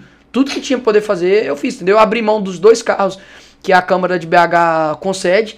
Eu abri mão disso Automóvel mesmo, é, um automóvel, carro. Eu abri mão, porque eu acho que com o salário eu consigo bancar isso e dar exemplo. É, eu tive uma economia também de gabinete também, entendeu? Então, é, é o seguinte, a questão da economia, eu sei que o Novo, por exemplo, tem uma Uma conduta pauta mais forte, né? forte. Eu sou o seguinte, É a pauta do partido. é, é a pauta. Eu sou o seguinte, tá, eu vou economizar, mas esse dinheiro tá indo pra onde? Então no Congresso, por exemplo, o dinheiro que você economiza, ele é repartido, ele volta e é repartido entre os partidos. Então cai para partido de esquerda também. Então o que, que você está fazendo? Numa guerra, você está economizando munição e dando munição para seu inimigo. Então eu vejo que assim, é, no, no âmbito de campanha política, eu jamais vou usar dinheiro público para poder fazer campanha política. Eu não acho certo. Estou usando o seu dinheiro para poder imprimir cartaz meu. Ridículo. Sendo que eu, eu vou impri- imprimir um cartaz com o seu dinheiro, te prometendo saúde e educação, sendo que esse dinheiro poderia estar sendo investido em saúde e educação. Mas quando você entra é, no, num sistema e ele te dá a possibilidade de você ampliar o seu trabalho, então assim, as pessoas que estão comigo de, de assessor são pessoas técnicas, pessoas capacitadas, mas pessoas minhas também de confiança. E se eu precisar, ah, tá precisando de um cara pro social lá na região norte nordeste, eu vou colocar. Você tá entendendo? Porque a Maria do Rosário, Maria do Rosário, ela tem 25 assessores no Congresso. O limite é 25. Então, se ela tem 25 assessores, bota todo mundo ganhando o máximo que conseguir, que não sei o quê. Lógico que eu não vou fazer isso. Eu não vou ser. Eu não vou utilizar aquilo dali como, né? Só que eu preciso ampliar meu trabalho. Aí, enquanto a esquerda tá lá botando gente no mal meio, botando gente no não sei o quê, para pororô, a gente tá assim, não, não, não vou gastar, não, não. Pelo contrário. Tá à sua disposição? Vamos botar alguém capacitado para poder cuidar do jurídico, para poder pensar em projetos sociais, para poder cuidar da saúde, para poder visitar um- uma UPA, para poder visitar um SUS, tá ligado? E como é que funciona, agora é curiosidade mesmo, como é que funciona a cobrança do trabalho de um, de um assessor? É puramente pelo político ou existe algum meio de a gente entender o trabalho e até validar ou cobrar de um assessor Então- técnico seu? Vou dar um exemplo. Né? Ah, Você contrata um assessor para te ajudar na parte Jurídica. Jurídica. Vai. Aham. É, se você tá mandando mal na parte jurídica, é fácil de atacar, mas tem algum jeito da gente mensurar o trabalho de um assessor que tá responsável pela parte jurídica do Nico? Cara, dá, dá pra ver a partir dos projetos de lei, né? Você vai pegar o projeto de lei, você vai pegar os requerimentos, você vai ver como é feito. Mas É, o cara mas escreve, ataque seria- né? mas o ataque seria pra você. Ataque. É, mas quem assume é, Pra é, você. você, é, a então dele, você é a né? validação. É, exato. É, tipo assim, por exemplo, quando o time tá indo ruim, basicamente quem é você de... que tem que. Pô, profissão boa você do tem que caramba, olhar no cara. É, top! tipo assim, quando, quando o, o time tá indo mal, eles demitem quem? Aham. É o técnico. Tá Ou seja, a responsabilidade é só sua. Responsabilidade é, é minha. tipo assim, é claro que, por exemplo, quando você compõe time, time é time. Eu não posso ser, tipo assim, chegar e falar assim, ah, foi meu jurídico que errou. Não, porque teve que passar por mim. Então eu assumo o erro, mas as qualidades também. Sacou? É um time. Então no gabinete lá é assim, pô, a gente acertou, nós acertamos. É o nosso mandato, a gente errou. Então, assim, pra você cobrar, de fato, cai em mim. Então você vai ver um projeto, por exemplo, sei lá, você pega um, um projeto de lei qualquer aí. Ah, instituir o dia municipal da, da, da, zebra. Entendeu? Poxa, putz, tá de sacanagem. Você acha que o papel de vereador ia ficar fazendo isso? Quem que, que, que fez isso? Foi assessoria jurídica. Não, do eu, eu- é, mas isso é interessante porque assim, meio que você falando isso, não tô falando sobre Nicolas mais, mas Aham. sobre a parte sistem, sistemática da coisa, permite o cara a colocar o encostado lá, né? Mas eu acho que é Porque se igual- você. Porque, por exemplo, basicamente é igual, igual você falou, igual um time. Você tem 10 caras jogando pra caramba. E você tem um cara encostado no meio-campo. E o time é campeão. Exatamente. É. E o time é campeão, Vai- beleza. vai na borda, né? É, mas, mas é isso. O sistema permite que tenha um cara encostado. Eu Acho que é bem impossível não ter. Assim, É. Não, eu tô, tô, tô só entendendo. Não, bota tô, não tô nem querendo. É, não, mas eu mas penso, por exemplo, como escritório, pô, tem a mesa lá, a mesa, poxa, a mesa tem a meta, tá entregando a meta dela. Você tá entregando a meta dela, se, pô, se tem um cara que tá entregando menos Sim. que o outro, Você com certeza, né, Luque? Oi? Com certeza isso rola, né? Sempre. é. não, assim, na mesa não, todo mundo entrega muito. que mas assim, pode olhar em outra área, né? que ganham. Na minha área, não. É, mas eu acho que isso deve rolar, né? Isso aqui- acho que assim como empresa, no, no ramo político deve ser tipo, É a mesma possível. coisa. É, mas o poder público é, mais isso fácil. que eu ia falar, né, É, velho? dá mais é isso laço, que eu tô porque o que falando, acontece, né? por exemplo? Aqui você é mandado embora, É, amanhã, é, entendeu? é. Porque o assessor- não é, o assessor tá encostado debaixo Porque o, do cara o ali, assessor, o que acontece? O assessor, ele não precisa bater ponto. Então não- tem ponto. É, aí, ó. É, você aí, não ó, tem a mesma aí, ó. cobrança. Já dá uma facilitada, né? demais, ó. Então, assim, não facilita muito. E é, é aquela coisa. Por isso que a gente tem que tomar muito cuidado brecha, poder. né? Quem que nós vamos colocar lá? Por quê? Porque afinal Nico, de você contas. já tem assessor financeiro econômico? Tipo assim, aquela coisa, você tá dando poder pra uma pessoa pra ficar durante quatro anos utilizando o dinheiro de recursos públicos. Então o que acontece? É, você é, tem ali, por exemplo, emendas. Eu destinei emenda para a Polícia Militar, destinei emenda para um projeto social, destinei emenda para todos os postos de saúde lá da Cabana, que foi onde eu, eu nasci, é, para a Guarda Municipal, para um projeto de uma casa, um núcleo de assistência à, mulher. É, que luta é, pela, pela vida ali, mulheres que estão é, em processo difícil de gravidez e tal, destinei 100 mil reais para lá. Então, tipo assim, atingir todos os pontos, tipo assim, segurança, é, assistência social e tal, tudo mais. Você vai pegar lá alguns vereadores, ô meu amigo, ele destinou, foi pra. Ah, não sei o que, não sei o que, da, de prostituta. Você tá entendendo? Não, tipo assim, sabe? As pessoas que mais param para poder, tipo assim, ficar falando do mundo, dos problemas do mundo, eles usam a grana, o seu dinheiro para poder fazer campanha política. Então eles utilizam, inclusive, a favela como palanque eleitoreiro. Eles não vão na favela procurar realmente o problema da pessoa. Resolver o problema. Eles vão lá, tipo assim, curral eleitoral, cara. Então por isso você tem que tomar muito cuidado, porque é muito poder, é muita grana. Então assim, a gente tem que destinar metade para saúde, obrigatório, e metade para qualquer outra coisa. E assim, é bem criterioso o processo para poder fazer essa emenda. E assim, você vai ver lá, velho, tem gente destinando dinheiro pra um monte de palhaçada. Entendeu? Fazendo projeto de lei de um monte de coisa ridícula. Tipo assim, é, nada contra o vereador, né, em específico, mas assim, tem um projeto de lei lá na Câmara lá para colocar BH a capital do grau. Quê? É. BH a capital do grau. O que, que é isso? Grau, grau é. De moto? É, grau de moto. Grau. Você Ah, aquela- tá. Você vai dar o grau. Você nunca ouviu esse termo, não? Não, É, tá, mas você- você tá, eu tô, tô indignado Ah, já. É, tipo assim. pra BH vocês estão na capital do grau. Tipo assim, tá entendendo? É, tipo assim. Aí, aí, aí o pessoal vai falar, Nicolas, mas deixa ser chato. moto, porque- Tipo, deixa ser chato, qual que é o problema? Tipo, eu não sou nada contra você, tipo assim, igual o pessoal tá querendo fazer, quer ter um local específico, os caras fazerem grau pra poder ser seguro e tal. Mano, beleza, nada contra. É, mas cê- qual que é o impacto disso, Não, né? isso, isso é um projeto Além de lei, disso, mano. além Tipo, disso, aí olha, aí, ó, Exato, qual que é o impacto social aí eu vou te explicar disso? todo o trâmite pra poder virar um projeto de lei, Tá, vira um evento, capital do grau, vende no Simpla lá, ó. Não, bota fé, tipo, virar lei. Pô, você é, pois é. Você tem que fazer o projeto, mandar pra assessoria da Câmara, ela tem que dar o parecer, tipo, ok, tá, tá de boa. Você manda pra a comissão, que é a CLJ, a CLJ tem que dar o parecer constitucional. Então tem que ter três votos, do- três votos favoráveis no mínimo. Depois ela vai para outra, outra comissão, outra comissão, outra comissão. Então tem que passar por quatro comissões, mínimo duas aprovadas. Depois disso vai para primeiro turno, que aí é plenário, 41 vereadores. Tem que ter no mínimo, se for maioria simples ou absoluta, então é 21 votos ou 21 votos. Vai para segundo turno. Segundo turno, tem que todo mundo votar de novo. Ou seja, isso está gastando tempo, está gastando dinheiro, está gastando energia para poder aprovar BH, capital do grau. E aí, se for aprovado em segundo turno, vai para o prefeito. O Ele prefeito sanciona. sanciona ou ele, ele, ele veta. E se vetar, volta para a Câmara e a gente ou pode manter o veto ou derruba o veto. Cara, isso são meses. Pra o quê? Gasto de tempo, de energia, de tudo Recurso. Pra isso. Você tá entendendo? Então, assim, por isso tem que tomar, tem que tomar cuidado, velho. Tipo assim, com quem que você coloca lá, que senão, irmão. Ferrou. anda, né? E eu falei, vira e eu falei, tem, e eu falei, tem vereador que eu nunca vi na Câmara. É. Eu nunca vi. Nunca, não sei Só nem viu o a cheiro. fotinha. Não- É, só vi a fotinha. Pior que ainda tem a, a, a questão da justificativa da pandemia, mas mesmo assim já a fase que a gente tá é não, foda, né? justificativa da pandemia. Tá de sacanagem.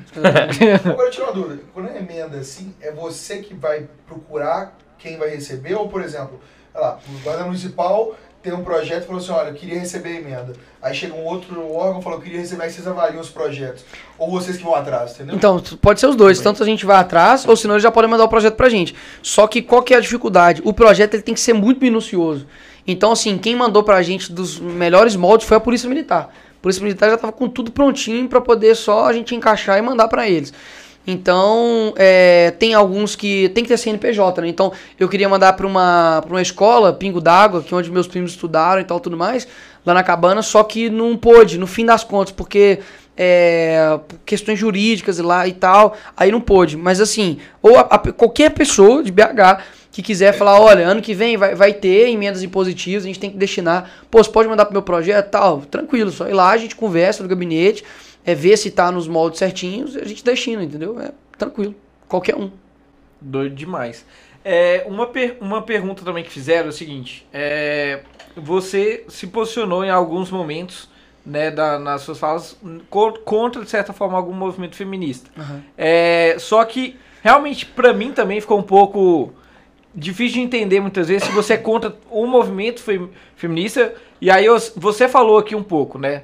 É, quando a gente fala de um movimento, você tem que na origem entender. E você já citou um pouco aqui da origem do movimento feminista. Mas aí, até pra mim, Rafael, tem uma diferença da origem do movimento feminista lá atrás com o que é hoje. O que eu vejo as mulheres hoje defendendo nas empresas e tudo mais. É, que é uma muito mais uma busca por, por igualdade de oportunidade, né, uma busca por direitos. Você vê uma diferenciação também em movimentos feministas ou pra você é meio que tudo uma mesma caixa e, e tem a mesma origem? Não, existem vertentes, obviamente, de feminismo, né? Até mesmo na humanidade inteira foram quatro ondas. Você tem ali a Simone de Beauvoir, depois você tem é, você, você tem ali, igual eu te falei, a Clara Zetkin, a Margaret Sanger, mais antigas. É, uma outra que eu esque- esqueci o nome dela, inclusive ela é bem fala bastante a respeito do, de gênero, mas assim, foram, foi, foi passando etapas. Agora, é, essa luta que tem hoje, se for para pensar, é, existe machismo no mundo? Existe. Existem homens sem caráter, pessoas que é, abusam da- das mulheres? Óbvio, isso existe. Mas o que o movimento feminista faz de eficaz para combater isso? Eu não vejo que é nada eficaz. Então, assim, elas estão atacando quais coisas que de fato eu, eu acredito que destroem a mulher e o- a imagem da mulher. Por exemplo, eu vejo vários funks é, com palavras e letras de, assim, é, péssimas pra, pra mulher, pra imagem da mulher, e elas não dão um pio com relação a isso. Por que, que elas, elas, elas, elas valorizam tanto, por exemplo, a Anitta e tal, as tiscas, não sei o quê, que coloca o corpo delas como se fosse uma bateria, o homem batendo na bunda dela e tal. Fala, isso é empoderamento. Tudo bem, a mulher pode ser o que ela quiser, isso, isso é empoderar. Pra mim, qualquer pessoa pode ser o que ela quiser, independente de gênero, qualquer coisa. Agora, por que, que a mulher que fala assim, não, eu quero dedicar a minha vida a cuidar dos meus filhos, assim como minha mãe fez? Ela vai ser taxada de quê? De uma mulher retrógrada, de uma mulher escrava, de uma mulher que está sob um domínio de um machista. Então, assim, poxa, o que, que elas de fato estão fazendo para poder ajudar? Porque se eu for para pensar e falar, ah, pô, a mulher recebe menos hoje no, no Brasil. Mentira. Mentira. Qual, qual empresa aí que tem a mulher executando a mesma função, no mesmo cargo, que ela recebe menos? Polícia Militar? Não. Concurso é a mesma coisa. É, e, e Não, isso, Não, é, mas, não, essa- isso é mas isso ainda rola, é. Ainda É, rola. isso, isso, ó. isso aí eu Não, vou- onde? vou- Nas empresas. Se você pegar isso tudo. É, não tem você como- pegar Não, isso Não, é só ela pegar então e fazer uma reclamação trabalhista. Não, sim. e Mas isso- não é simples, é. né? Concorda? Não, Não. mas o Escuta, não, o eu já, eu já trabalhei só fazendo reclamação trabalhista. A reclamação trabalhista no Brasil é coisa mais fácil do mundo e é Não, ganho. mas o ponto não é esse, Nicolas. Pensa só. Vamos lá. Você Mas tem só uma- o fato de já existir isso, elas. Mas né? na mesma função, porque o que acontece é o seguinte, na mesma função hoje não existe, porque numa empresa séria, vai ter qualquer tipo de pessoa trabalhando na mesma função com salário diferente, porque na hora ela vai ser incriminada num crime. Tipo assim, na mesma não Ô, tem. Luquete, Não, mas mas aí- rola, aí viu, tá, velho? Mas aí Então, que tá. tipo assim, aí Mas, ô, uma- ô, ô, Lu, ô, uma Lucas, aí eu vou, eu Não, vou, eu vou tem, não. discordar. Mas, por tem que, que eu vou uma discordar? Não, mas a tipo de minha, minha. Por que, que eu vou discordar? É, primeiro, a, as coisas não são explícitas, assim. É o eu Então, né? por é o exemplo. A mulher, muitas vezes, ela não sabe que o cara que tá na mesma posição tem um salário melhor que o dela. Porque, né, lá nas empresas também não é todo mundo tem salário aberto. É, eu tenho exemplo familiar em empresa Então, grande, entendeu? listada e, fora. E a outra coisa também é tipo assim, velho, você tá numa empresa, você tá crescendo. Você não vai querer entrar com um negócio trabalhista, pegar o seu e ir embora. É, Não, entendeu? tudo bem, eu tô dizendo Então, assim, mas tipo se as é, mulheres elas efetuam o mesmo serviço, com a mesma qualidade, a mesma capacidade e recebem menos, por que, que os caras então não fazem uma empresa só de mulheres? Seria muito mais óbvio. Se isso acontecesse mesmo. Poxa, Não, é muito é mais co- lucrativo pra empresa. Eu vou contratar a mulher pra fazer o mesmo serviço do homem na mesma função e mais barato? Oxe, qual empreendedor não quer isso? Por isso que eu falo, isso assim, é uma coisa que se for parar, pa- pode pegar, pode pegar, e outras, né? Essas estatísticas tem que ver, né? Porque estatísticas também, é, era, era pra Dilma pra ser senadora e o, e, o, e o Haddad ser presidente, se for ver estatística, né? Se for ver estatística, não era nem pra eu ter ganhado. Todo mundo fala que eu ia ter 10 mil votos, então assim, é difícil. Não, sim, eu, eu, eu, eu, tô falando. Pra Pra, mim mim, essa parte do, do, do machismo e, de- e eu, eu, particularmente, defendo esse movimento de igualdade de oportunidades para as mulheres, as mulheres de direito no mercado de trabalho, é porque pra mim ainda tá nas entrelinhas. Entendeu? É, Tem- exato, E, e- não é e- todos os lugares, é e- cultural. e- pode É, ser mas aí, cultural. aí, pu- mas isso, Entendeu? isso eu tô falando, quem disse que isso é uma pauta feminista? Não, é. Não, aí. Tipo tá. assim, se um homem chega Por e fala assim, ó galera, nós vamos ter que lutar. aqui." Por exemplo, por que, que um homem, quando ele é corajoso, o cara é benevolente, é, o cara dedicou a vida dele ao bem, o- qual que é o nome que a gente dá pra isso? Nada. O nome do cara. Gandhi, é, é, Martin Luther King. Por que que quando é algo em prol das mulheres, joga pra dentro do feminismo? O movimento feminista, ele não tem um monopólio da virtude. Ah, se você é boa, você é feminista. Que isso? O que, que o feminismo ajudou minha mãe? O que, que o feminismo ajudou minha família? Um monte de gente que eu conheço. Nada. É isso que eu te falo. Onde que está... Entendi, na- você acha que está misturando as coisas. é, assim. não, eu acho que É, assim, mas- onde que está de que isso é feminismo? Onde que tá isso? Você falando, não, feminismo é sobre igualdade e sobre. Por mim tem que lutar mesmo por isso. Eu não, ne Sim, eu não nego, eu não- Lógico, eu não nego sim. nada disso. Só que assim, eu acredito que eu, por exemplo, eu, ou até mesmo um, uma, um- o cristianismo, luta muito mais pelas mulheres do que as próprias feministas. Entendi. Então, o que você está querendo dizer é que você está separando essa parte do feminismo do que é, é o que entra na parte de, de religião e ideologia familiar. Deve Não, ser eu, eu digo assim, por exemplo, quem fez mais, por exemplo, pelas, pelas, pelas mulheres em termos de liberdade? A primeira mulher que teve inscrição eleitoral no Brasil foi quem? Celina Guimarães Viana. E ela fala assim: Eu não fiz nada, foi tudo obra do meu marido, que empolgou-se na carreira política e levou meu nome de Roldão.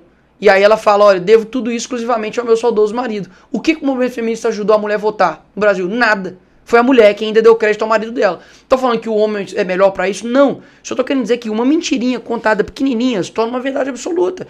Então, assim, por que, que o movimento feminista não exalta, por exemplo, as figuras como Margaret Thatcher?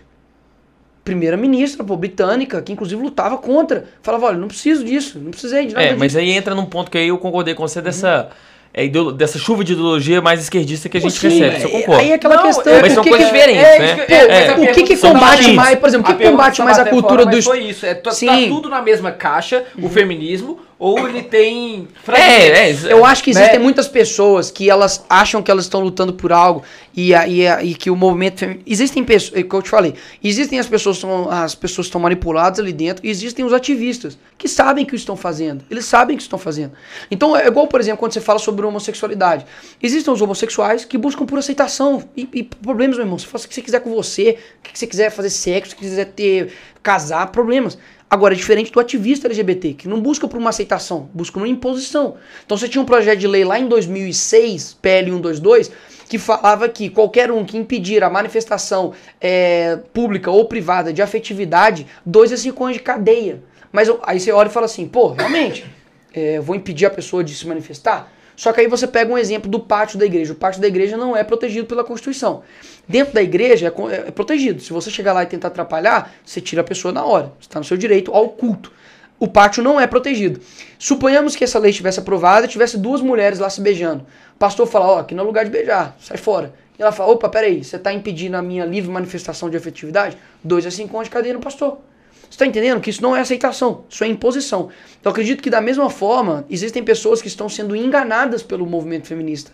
Então tem um livro da Ana Campanholo, que é Feminismo, Perversão e Subversão, que ela fala muito bem, todas as ondas, o que cada uma defende, o que, que se tornou o empoderamento. Então o que, que se tornou hoje o empoderamento?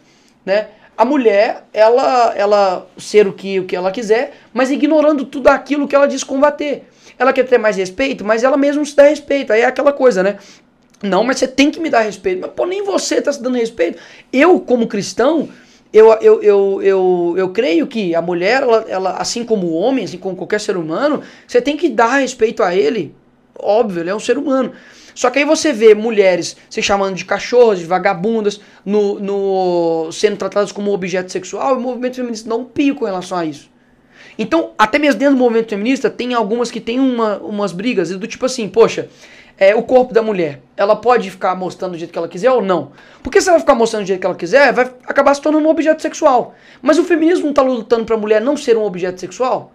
Então é contraditório, você me compreende? Então se eu tenho, eu, eu, eu tenho um receio das pessoas estarem lutando por algo, sendo que elas estão sendo massa de manobra. No fim das contas, é, o que, que o movimento feminista fez de eficaz para as mulheres? O que, que ela de fato fez de eficaz para as mulheres, sabe? Se eu vou parar para Você pegar acha na que se história, pegar uma média, o saldo não é positivo? Óbvio que não. O movimento feminista, na essência, luta pelo aborto, tá? É, não, pelo é que eu, aborto. eu vejo, ó, vou- vou dar minha, minha visão sobre o que você tá falando. Eu, eu entendo e faz sentido Uhum. algo, um, um- esse lado, que é, vou dar uma, vou dar uma situação para exemplificar o que você tá falando que eu concordo. É mesmo, por exemplo, de uma mulher que é cristã, é, que trabalha e que simplesmente um- uma hora vira e fala assim: Não, não quero mais trabalhar, quero cuidar da minha família e meu marido que vai trabalhar e vai trazer dinheiro para casa. E eu entendo que algumas feministas mais ativistas vão, a- vão atacar essa mulher como se ela estivesse fazendo uma decisão errada sobre a ótica delas, porque ela tem que empoderar, ela tem que crescer e talvez vai atacar a Você pode ser o que você quiser, menos Exatamente. ser mãe. Isso, exemplo. isso. Poxa, É, né? Então tem esse lado que eu não eu faz um teste, chega mas, no mas olha, olha a visão que eu tô querendo passar aqui é o seguinte. É, por exemplo, no mercado de trabalho, você ter mulheres que estão cada vez em posição de liderança, falando sobre isso, discutindo sobre isso e tendo uma, uma ascensão Ah, econômica, financeira na vida, serve de- pra mim serve de exemplo para outras mulheres terem a coragem De encarar também, de né? encarar uma cultura e que que mesmo começou Mais falando, isonômica. que é machista, Sim, eu digo assim- o machismo ele ele tá É, que- enraizado nós é, culturalmente. A questão eu digo Pô, assim, top. Não, não sei nem se é não quero entrar nos méritos aqui do Sim. machismo ou não, mas, Aham. mas tem um- uma, uma É, tá, relação tá cultural. trazendo isonomia pra, que pra sua... mais atrás que Exato. Sim, tá mas, mas, mas aí que eu digo, tipo assim, quem, quem são essas mulheres que foram criadas pelo feminismo? Quem são as referências que hoje o pessoal fala, poxa, o é feminismo por isso que eu tô falando. gerou eu acho que isso. são dois feminismos. Eu acho que tem o feminismo radical, que é um feminismo e o feminismo moderado. Exa- Não, que é o feminismo nem, nem, nem moderado. É o feminismo de exemplo. O feminismo de, de talvez trazer uma liderança e mostrar que essa, que essa mulher Tudo bem, então é, é que isso que eu te falo. Qual liderança foi formada pelo movimento feminista? Ou que é um exemplo hoje?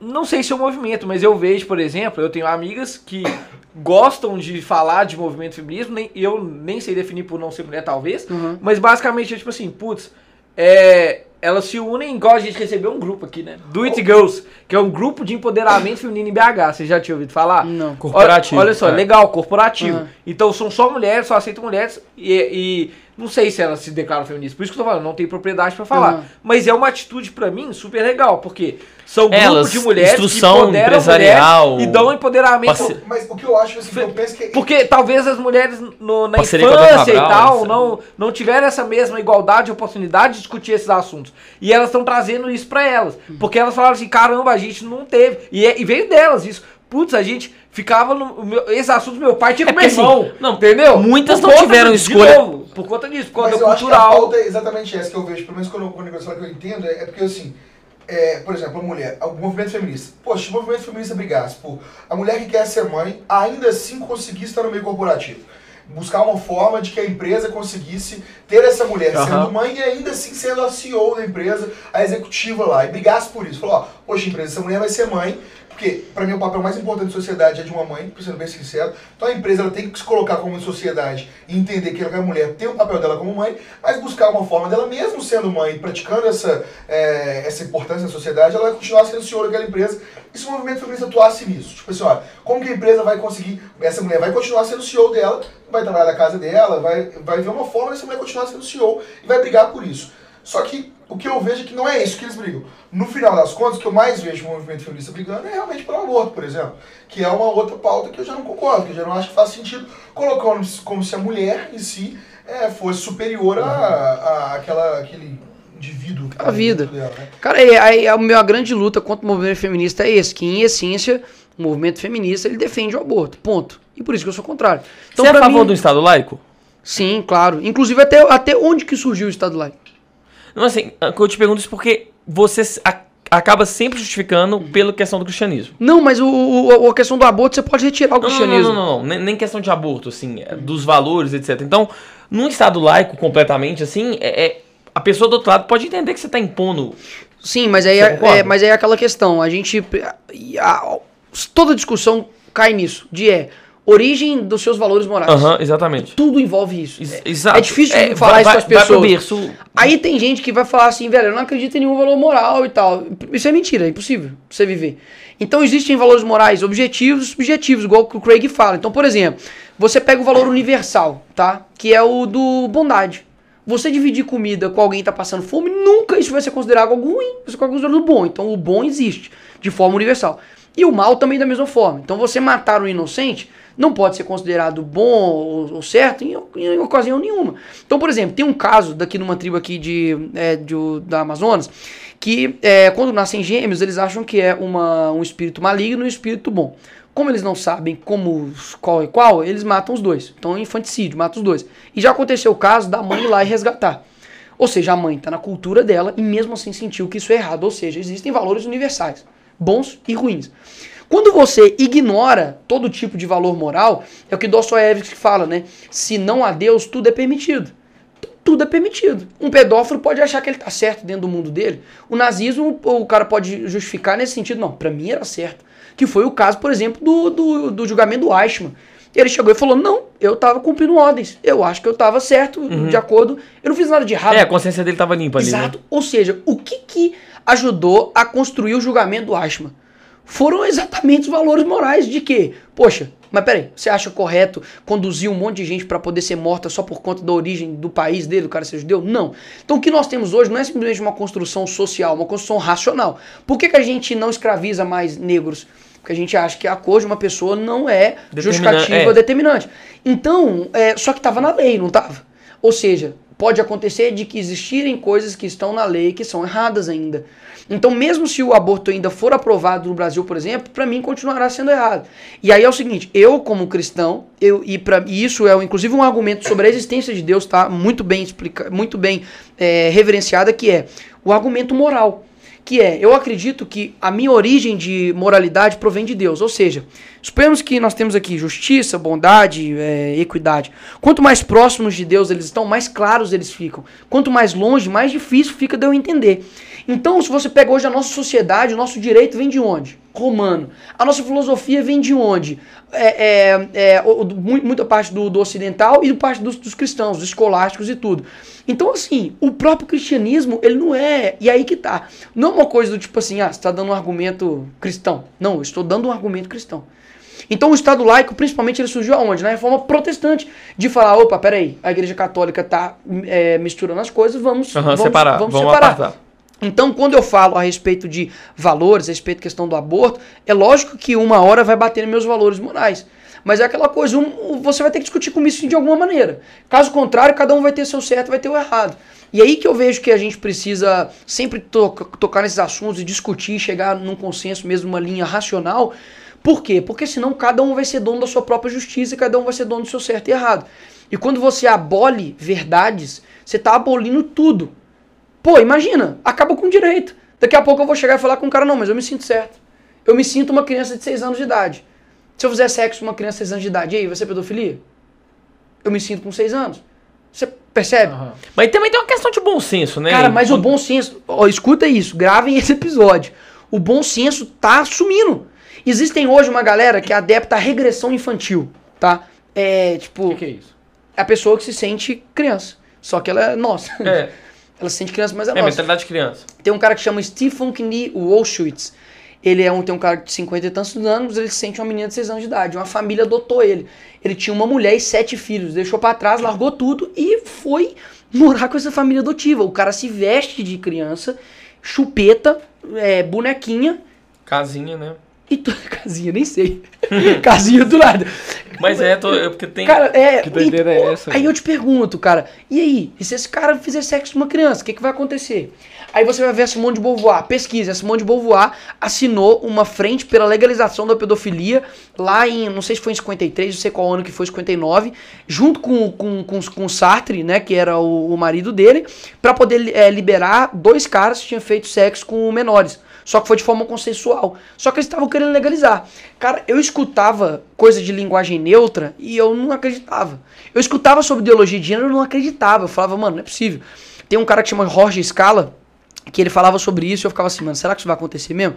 Em 2013, a gente fez um, um seminário lá na igreja chamado Ética Cristã, falando sobre isso. E eu lembro que eu, tipo, eu ministrei, tipo assim, meio assim, será que isso vai acontecer mesmo? Véi, aconteceu muito mais rápido do que acontecendo. Por exemplo, bom senso. É, faz sentido alguém falar sejam todos bem-vindos? Faz sentido? Cadê o bom senso? A nossa língua vem do latim. E do latim você tinha o neutro. Então tinha masculino, feminino e neutro. O neutro ele se anexou ao masculino. Se eu não me engano, a, o inglês tem uma linguagem bem mais neutra, né? Do que o, o português, por exemplo. Tem, tem. Tem muito, muito. You, por exemplo. É. Né? É, se bem que você também, né? é. né? Você não, mas que, tem. Sei lá. Gente, é, for, é, tudo bem, mas eu sei que é. O pessoal vai pegar seu pé de novo. Já teve o lado é, é, é. Tipo assim, cara, é, não é senso. Sim. Você vai falar, pô, eu vou ficar falando em linguagem neutra, tá, tá de sacanagem, eu vou falar sejam todos. A PUC tá mandando agora e-mail, sejam todos bem-vindos. O, o, o- já tem universidades utilizando, sejam todos, não sei o que, escola usando todos. Me fala se. Caramba, o Fiuk tá influenciando, velho. Pois é, não, aí, aí eu acho que Aí, a liderança. Mas aí o que eu te falar é influência. Eles primeiro fizeram isso primeiro nas artes, não sei o que, para pororô, na mídia e tal, pra depois jogar. Isso é algo racional? Não é. Mas tá enfiando. Novela da Globo agora, tá com. tá com. tá com. É, neutro. o meu- a minha dúvida com relação a isso é, tipo assim, pra mim, é uma coisa. Tipo, eu nunca vou falar todos. Então, tipo assim, pra mim é difícil comprar. o- Você não sabe. É, você nunca vai É, falar tô todos.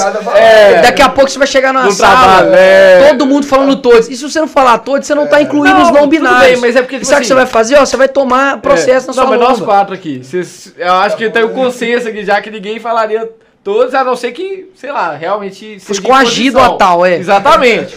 É. É. Mas, tipo assim, eu Coagido acredito que há, há mudanças né, na linguagem com relação aos anos. Não sei se isso é uma coisa. Só que tem que ser natural, né? Não, tem que ser cultural, não pode ser impositiva. Não, por existem mudanças. A britânico, por exemplo, Voz tem- me ser, com meus avós. Sim. Aí hoje ninguém fala voz me ser. Você, ser. Pra A, exemplo, de a gente. região, exatamente. assim, é é. cultural. Mas você- é exatamente. mas você a mudança na língua é Isso cultural. Pode ser que um dia os adolescentes, os meninos mais novos, comecem a falar todos por, por eles. E aí, na hora que eles ficaram mais velhos, eles já falaram todos, foi cultural. E eles, inclusive, vão respeitar. Mas o a que ele tá, gente tá falando isso continuar- hoje é que tá sendo impositivo. Exatamente. Né? Além de ser isso eu impositivo, é algo que não ajuda a língua. Quando você pega, por exemplo, na Inglaterra, ele tinha Miss e, e não tinha o. o peraí, Mrs. ou Miss? Qual que é que é casado e qual que é solteiro? Mrs., né? É, Mrs. Mrs. Então, Mrs. é solteiro. Ou seja, o que, que acontecia? Muitas vezes a mulher casava, ficava viúva e ainda se chamava ela de Mrs. Então, tipo assim, ficava, é, ficava ruim, entendeu? Eles falaram, pô, vamos botar uma palavra, Miss, que aí de boa, não, fica, fica tranquilo. Na verdade, o Mrs. Não, na verdade, o Mrs. é, é solteiro, né? Aham, Miss, Então, isso, Miss. Ou seja, a mulher ficava solteira porque o marido morreu, ficava viúva, e mesmo assim chamava ela de Miss. Então, assim, pô, adaptou. Vamos colocar Mrs. então. Então, há adaptações na língua que são normais, não discordo. Mas isso atrapalha. Aí eu vou te falar o quê? Atrapalha surdo, atrapalha as pessoas dislexas. Como que você vai, vai, vai é, passar o todes ou tudo mais para uma pessoa surda, uma pessoa muda, você tá entendendo? Na, na, na- em libras e tal. Então não é nada que ajuda. E outra, a argumentação do porquê da mudança. Por que, por que, que o todes? De onde vem essa, essa merda? É isso, vem dos, não, vem dos não binários. Pessoas que não se identificam nem com homem nem com mulher. Ou seja, quando você fala sejam todos bem-vindos, você está excluindo é, o- as pessoas Mas que não. todos não seriam eles também? Isso. Isso, exato.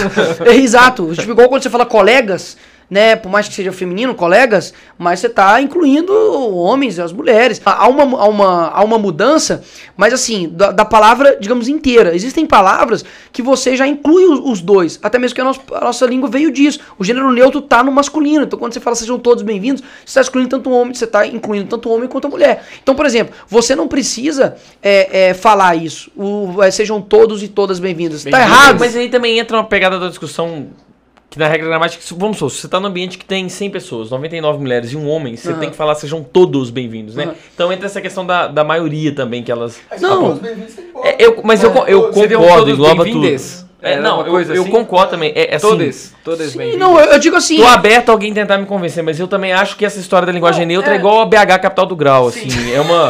não, é sério. é Assim, numa boa. Não, é, eu boto fé. Eu estou aberto que a isso- BH, convencer. capital Só que aí eu tô te Assim, eu acho uma que é perda de energia e Sim. valor. Só que aí qual que é a É que- justificativa? De que das pessoas não binárias não se sentem representadas.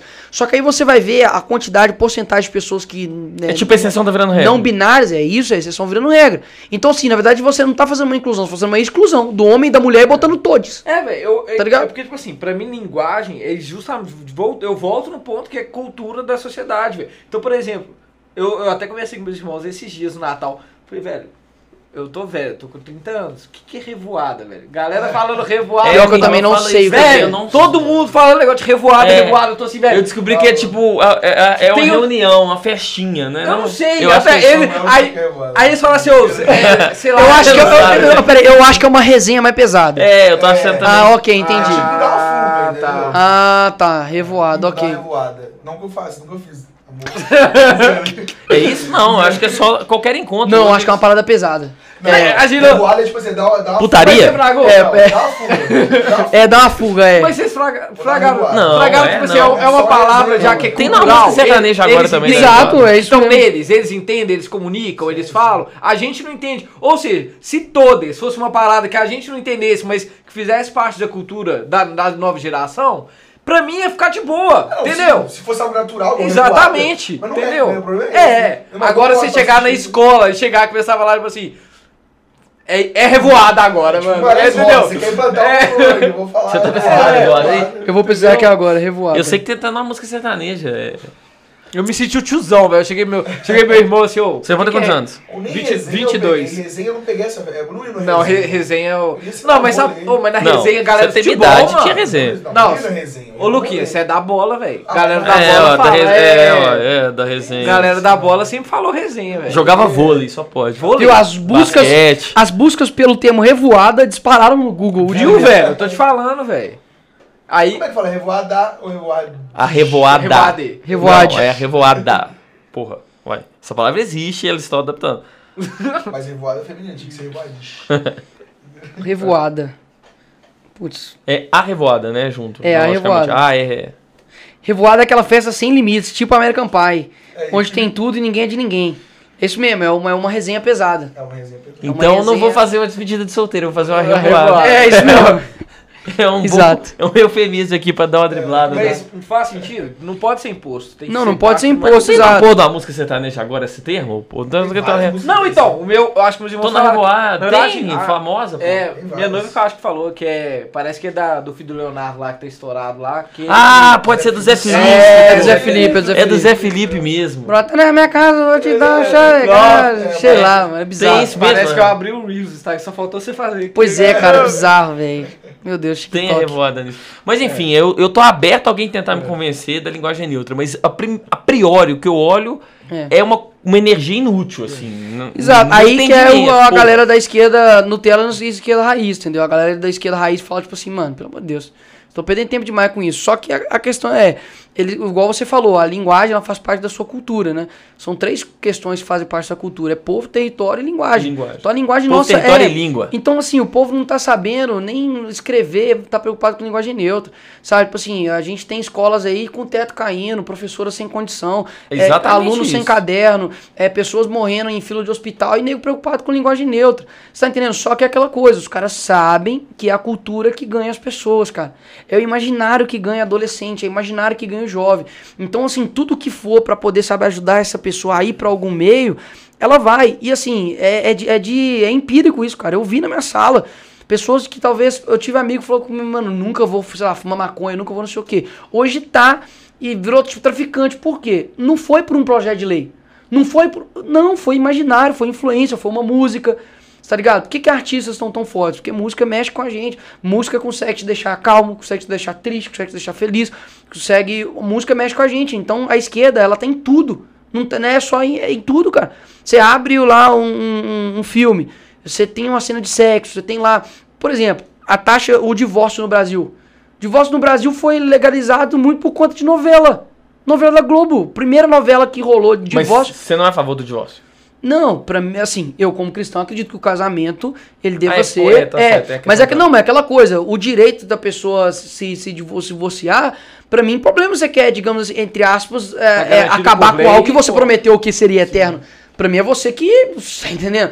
É, pra mim o casamento é, meu irmão, vou ficar com você independente do que estiver acontecendo, problemas. Então pra mim, uma, o, o- e aí olha só, como que a questão do matrimônio hoje, né, e o do patrimônio, se tornaram algo assim, mano, não quer mais? Termina. Você tá entendendo? Então, assim, tudo na sociedade virou isso. É o que? É relativização moral. A primeira coisa, velho, que a esquerda faz é relativização moral. Tudo começa aí. O, porque tudo vai começar, no fim das contas, a conversa de bar vai ser: ah, mas isso pra você é certo. Pra mim é errado. E aí, o que, que nós vamos fazer? E aí? Nós vamos brigar. aí, aí que começa a treta. E aí, o que, que nós vamos fazer? Entendi, um então- acha que começa com três Você tá meses vendo da uma vida. perda do parâmetro aí, total. Total, cara, total. Tipo assim, o certo e errado hoje é o que convém. Sacou? Ah, convém que hoje seja certo, convém que amanhã seja errado. Então, assim, Aí suponhamos. que entra o bom da maioria também, né, assim. Pois é, mas aí a maioria pode ser tirânica. O que aconteceu no nazismo. A maioria pode se tornar tirânica, assim como já quase tentou acontecer nos Estados Unidos, e aí vem a segunda, a, a, a, a quarta emenda, né? A quarta emenda que trata sobre o direito ao armamento civil. É tipo assim, você tem algumas. Ó, o que, que é o direito? É peso e contrapeso. É você sempre estar tá conseguindo, cara, sabe, fazer, ó, se caso vier aquilo, a gente tem isso como garantia. Se caso acontecer isso. Só que hoje, cara, tá assim, surreal. Deixa eu fazer uma reflexão, uma reflexão aqui que, que você me causou ela. Porque olha só, é você fez muito sentido a sua fala e a sua. Porque olha só, ah, então tem maioria, então vamos eleger as, as coisas de forma democrática. Mas, velho, democracia pode estar errada. Os, a maioria pode. Você deu o exemplo perfeito, nazismo. Só que o seguinte. Mas aí entra no que calma, falou, calma, apresenta alguma coisa concluir, melhor. Concluir é. a reflexão aqui, que é o seguinte: olha só. Quem mais defendia os valores morais durante a história é a igreja. Né? Que era quem mais pro, é, né, prolongou a palavra de Deus assim pela história Sim. foi a igreja. E ultimamente, pelo menos no Brasil e tudo mais, a igreja tem se envolvido em escândalos morais. Uhum. E isso enfraqueceu também, de forma a igreja perante a sociedade. Sim. Porque você tem escândalo moral, escândalo financeiro, você tem muitas coisas perante a igreja. Sim. E aí, a própria igreja se enfraqueceu perante aos valores morais que ela defende. Total. E Total. aí, é, você precisa ter um resgate dos valores morais dentro da igreja Exato. Para que isso faça que a maioria amanhã entenda que não é a maioria. Tem não, que ter algo então, moral e pra, e pra, acima. Pra, e aí como que você tá fazendo? A, é, porque eu imagino que isso, sim. essa reflexão que eu tive agora, vocês que vivem isso... Sim, cara, a, a questão é o seguinte, é, putz, você falou um trem aqui que você falou que é... Ah, tá. Se você pega a Bíblia e implementa ela, ela vai dar certo. Então, amarás o teu próximo como a ti mesmo, não matarás, não adulterarás. É... Você fala na utopia literal da cê, coisa. É, você pode pegar. Você pode pegar vai dar certo. Pode, pode implementar ali que vai dar certo. Agora, isso é tipo assim, até pro, sei lá, pros ateus e tudo, isso é inegável. Que a Bíblia é um livro que precede princípios e valores bons. Então, a própria questão mesmo, antes de Santo Agostinho, por exemplo, você não tinha uma questão da valorização do seu corpo. Então, por isso que tinha canibalismo, nego fazia sacrifício, cortava perna, cortava braço, que se dane. Por quê? Porque o corpo era nada. Já com o cristianismo, o corpo é o quê? Já é algo sagrado. Ele é o templo do Espírito Santo. Então, há, velho, uma mudança, sim, absurda. Inclusive, o que eu estou dizendo aqui com relação a, a você ter os seus valores morais através de Deus é algo que Santo Agostinho defendia. Então, ele falava, por exemplo, que você tem um círculo, um círculo perfeito. Você consegue fazer um círculo perfeito onde? Você pegar uma caneta, você não consegue. Você pegar um computador, você só consegue na matemática. Então ele coloca o círculo perfeito, que é como se fosse o seguinte: você tem um círculo perfeito, e aí você tem lá Deus. E aí você tem as coisas que podem chegar a ser igual a ele, mas nunca vai ser igual a ele. Então você tem a justiça. A gente tenta fazer o mais próximo de justiça, o próximo do que seria a justiça perfeita, mas a gente nunca vai conseguir fazer isso. Está entendendo? Então o cristianismo é algo que, se você aplicado, você ele é aplicado da maneira correta é algo bom. Até mesmo você vai pegar os grandes homens que mudaram a humanidade. Pega Martin Luther King, era pastor da Batista. Você pega é, o, o, você pega pessoas é, antigamente, né? Você pega Paulo, você pega eram pessoas que modificaram a sociedade. Até mesmo a gente divide o mundo antes e depois de Jesus, né? Então, um pouquinho de, de importância e relevância é. ele tem aí, né? Então, quando você pega dentro da igreja, tá tendo esse resgate, de fato. Porque começou a entrar muita coisa também dentro da igreja. Aí qual que é a, nossa briga? Qual que é a nossa, a nossa, a nossa, a nossa batalha? É resgatar um evangelho, um evangelho é, que de fato é o que a Bíblia pede que é um evangelho que traz você ao arrependimento, que você não fica terceirizando as suas responsabilidades. A solução do mundo não é um político, não é um sindicato, não é. Não, a solução do mundo é Cristo. E o evangelho é simples. O cristianismo ele é puro e simples, como disse S. Lewis. Ele é o quê? Ele é um homem que veio à terra para poder pagar um preço que você não poderia pagar. E ele pagou isso, deixou um consolador, que é o Espírito Santo, e um dia ele vai voltar para poder buscar aqueles que obedecem a ele. Ponto. Não tem nada de difícil no cristianismo. Mas é aquela coisa, é, é, é, é muitas vezes é difícil você vivê-lo, né? E aí você tem pessoas dentro da igreja que ficam querendo desvirtuar esse evangelho verdadeiro, o evangelho realmente que, que aproxima as pessoas de Cristo. Então você tem os, os coaching, os pastor coaching, entendeu? Você pode, você consegue, é tudo gira em torno de você. Não, a Bíblia fala que é tudo para ele, por ele, para ele são todas as coisas. Então não tem nada a ver com você, é tudo sobre ele. Tem também o, o pessoal que é o, o, o evangelho é, digamos assim, progressista, né? Na verdade, chama missão integral, que é o evangelho só diz respeito à caridade. Só tem que cuidar de pobre. Se a gente cuidar dos pobres, aí é o que Jesus quer. Mentira. Jesus não veio para poder é, é, acabar com a desigualdade. Ele veio poder pagar um preço que não poderia pagar. Pronto. Ele não veio poder fazer todo mundo rico. Pelo contrário, Abreu fala que haverá, haverá pobre. Falou, não tem como, sempre vai ter pobres. A Bíblia fala isso, provérbio, sempre vai ter pobre, sempre vai ter desigualdade, não tem jeito. As pessoas são desiguais. Então, Aristóteles mesmo fala isso, o pior tipo de desigualdade é tentar tornar seres desiguais em iguais. Ou seja, é, esse é o evangelho. E aí, cara, dentro da igreja, e a igreja, ele é o principal obstáculo para os caras conseguirem atingir o objetivo deles. Assim, parece uma parada meio Vingadores, né? Meio Hydra, meio assim, conspiratória, mas não é. Você pega a igreja em todos os locais onde a esquerda foi implementada, tanto com Marx, tanto com Antônio Gramsci, com todos esses, os cristãos são os mais perseguidos.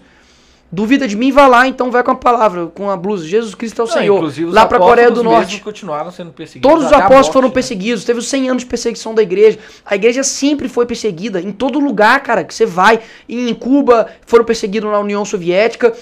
Tem um livro que chama é, Torturados por Amor a Cristo, do Richard Mulbrand, que era um pastor que vivenciou a, a, a, opressão comunista na Romênia. Cara, é ele falando. E é legal que ele fala assim: olha, isso aqui não é um livro anticomunista. Só tô falando o que, que eu vivi.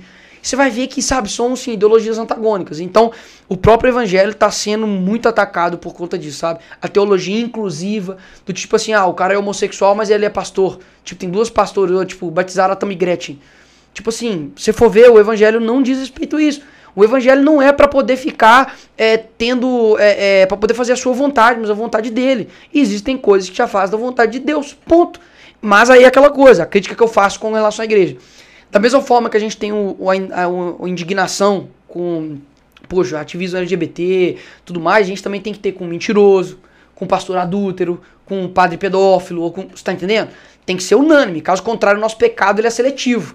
Tipo, eu fico invocado com, com um cara que é homossexual, ele vai pro inferno, mas eu sou adulto e não tô falando nada. Você tá entendendo? A igreja tem que ter essa coisa de ser contrário a pecado, e não pecados seletos. Uhum. Entendeu?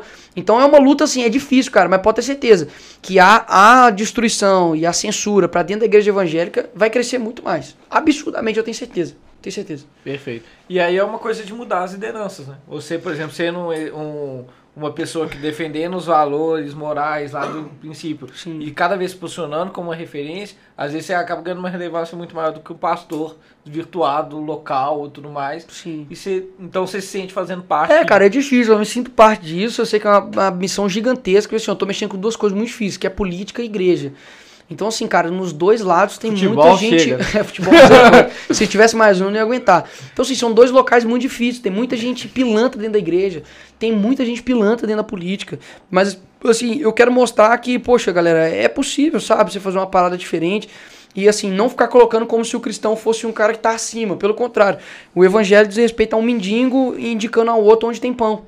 Você tá entendendo? É um mendigo falando com outro mendigo, ó, ali tem pão. É isso, todos nós somos pecadores, nós somos falhos, nós somos imperfeitos. Eu nunca me coloco como uma pessoa assim, ah, eu sou acima da média. Não, pelo contrário, eu sou uma pessoa como qualquer um outro, só que o evangelho me fez é, viver algo e me mostrar algo de quem eu sou de verdade. Você tá entendendo? E eu acho que o mundo tá aprisionado nisso, de ser escravo da sua vontade. Esse é o problema, sacou? A galera não quer fazer, tipo, o que é certo, o que é sacrifício. Tipo, ninguém quer ter família. A mulher não quer ter filho, porque porque do trabalho. É, prefere ser mãe de pet. Não que seja problema, porque o Lucas mesmo é mãe de pet. Pai, pai de pet. É isso, cara. Eu, eu tenho vivo uma, essa discussão em casa. Eu tenho uma cachorrinha ainda. Só que assim, por que, que há uma, uma um desestímulo, sabe? para poder a mulher ter filho? para poder ter família? Porque cada vez existem famílias menores. Pô, meu pai teve 11 irmãos. Viveram, todo mundo viveu. Entendeu? Como é bom chegar no Natal e estar tá lá com sua família. No fim das contas, o nosso bem maior é a família. E você vai perceber, a partir de hoje, que tudo hoje na nossa cultura é voltado para poder ou destruir o papel do pai, ou destruir o papel da mãe, ou inverter os papéis dos filhos, ou até mesmo matá-los, né? Quando não tem jeito de fazer alguma coisa, mata ele na barriga já. Então, cara, é tudo voltado a isso. E eu fico preocupado de verdade. A gente tem, a nossa geração, ela tem um senso, cara, de limite. Tipo, você pode fazer sacanagem, você pode, mas você tem um limite. Opa, aqui não. A galera que tá vindo não tem esse senso de limite. Sabe, Tipo, o pai é, não é ninguém, então, a mãe não é volta ninguém. naquilo que vocês comentaram do bom senso, né? Que o bom senso tá mudando. É, você, O bom senso tá se perdendo, cara. Não, é, tem o meu, o meu segurança, ele já tinha trabalhado em segurança de é, festa 15 anos, tipo, fazer uns bicos e tal, tudo mais. Ele falava que ele tinha que ficar indo lá no banheiro só pra ver se os caras, os meninos de 15 anos não estavam transando. 15 anos. Bizarro. Isso é falta de quê? É, falta, de, falta de senso. Então, eu assim, não lembro, na nossa época. não, não isso, tinha. O, O máximo era um a loucura era uma. escondida. Era uma balalaica ali com, com, sei lá, com Schweppes, entendeu? É. Então, assim, cara, hoje, infelizmente, é, se você for na favela, então, aí você assusta mais ainda. É menino de 12 anos que já é fogueteiro, é menino de 15 anos tendo filho, é menina de 14 anos é, é, é já abortando o segundo filho, é, é marido traficante. Então, cara, tá assim, tá uma loucura, entendeu? Você abre o TikTok, assim, TikTok, eu, eu uso TikTok, mas você vai ver muita coisa assim, sexualização precoce, menina de 12, 13, 14 anos, assim, se mostrando o corpo como se. Sabe? Aí você vai falar que eu sou o quê? Que eu sou chato? Sou.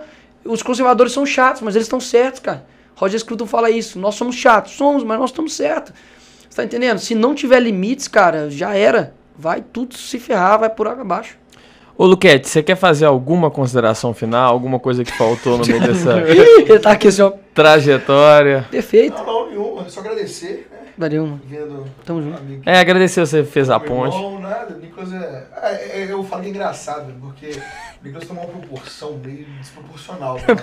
Uma proporção meio Proporção desproporcional. meio É, desproporcional. tipo assim, Deu pra gente- entender. É. Sei lá, de conviver a vida inteira, igual, o Black e o Danilo, só uma coisa pra mim, tipo assim, uma bosta. tá? Mesma merda, mesmo exatamente. zero à esquerda. E por isso que eles se mantêm amigos meus. Então os caras falam, tipo assim, sei lá, pô, eu queria ver o Nicolas, uma coisa assim. Véi, pra quê? O que, que você vai ver? É, é engraçado isso, eu agradeço, fico muito feliz pelo crescimento dele, acho que vai crescer muito mais ainda. Valeu. É, mas principalmente não pelo crescimento dele, mas pelo que ele tem feito com é, influenciando as pessoas, igual eu falo com ele, assim, acho que, poxa, se a gente tiver uma discussão com uma pessoa que veio criticar ele, que veio muito, né? Que mais tem, inclusive. E aí eu falei, cara, você nem sabe o que o cara faz, os caras, esse bicho, eu tento sair com ele, tento marcar uma ida no sítio com ele aqui, vai ter que pedir com três meses de antecedência, que a gente falar com ele, tem que colocar na agenda, o cara tá indo em todo o estado do Brasil falar de Deus e falar de Cristo também, então, bicho, acho que o mais importante é a influência que traz e isso que eu acho doido, entendeu? Assim, é, como, como amigo aí, como irmão, assim, é o que, é o que eu acho mais doido, que eu mais valorizo, entendeu? Assim, de... E agradecer por ter vindo. Valeu, irmão. Tamo junto. Valeu demais. Obrigadão, galera. Depois também. vocês resolvem o lance se a bola entrou ou não. É, ué, a bola Não, é- depois, não, esse aí já é assunto passado. Quando nós chegar lá no céu, eu vou perguntar. Vá, quero vá. Pessoal, esse foi o episódio de hoje. Eu não preciso nem falar pra seguir o Nicolas nas redes Mas segue sociais, o mas aftermarket o aftermarket nós, a né, gente ainda tá na, É. na fase formiguinha. Segue o Luquete também. A gente vai deixar preparar os cortes. Muito obrigado, Nicolas. Valeu, valeu. Sumo, Valeu mesmo, viu? Valeu, mano. Tamo junto. Obrigado, pessoal, pela oportunidade aí. Até a próxima, gente. É. Fui. Tchau.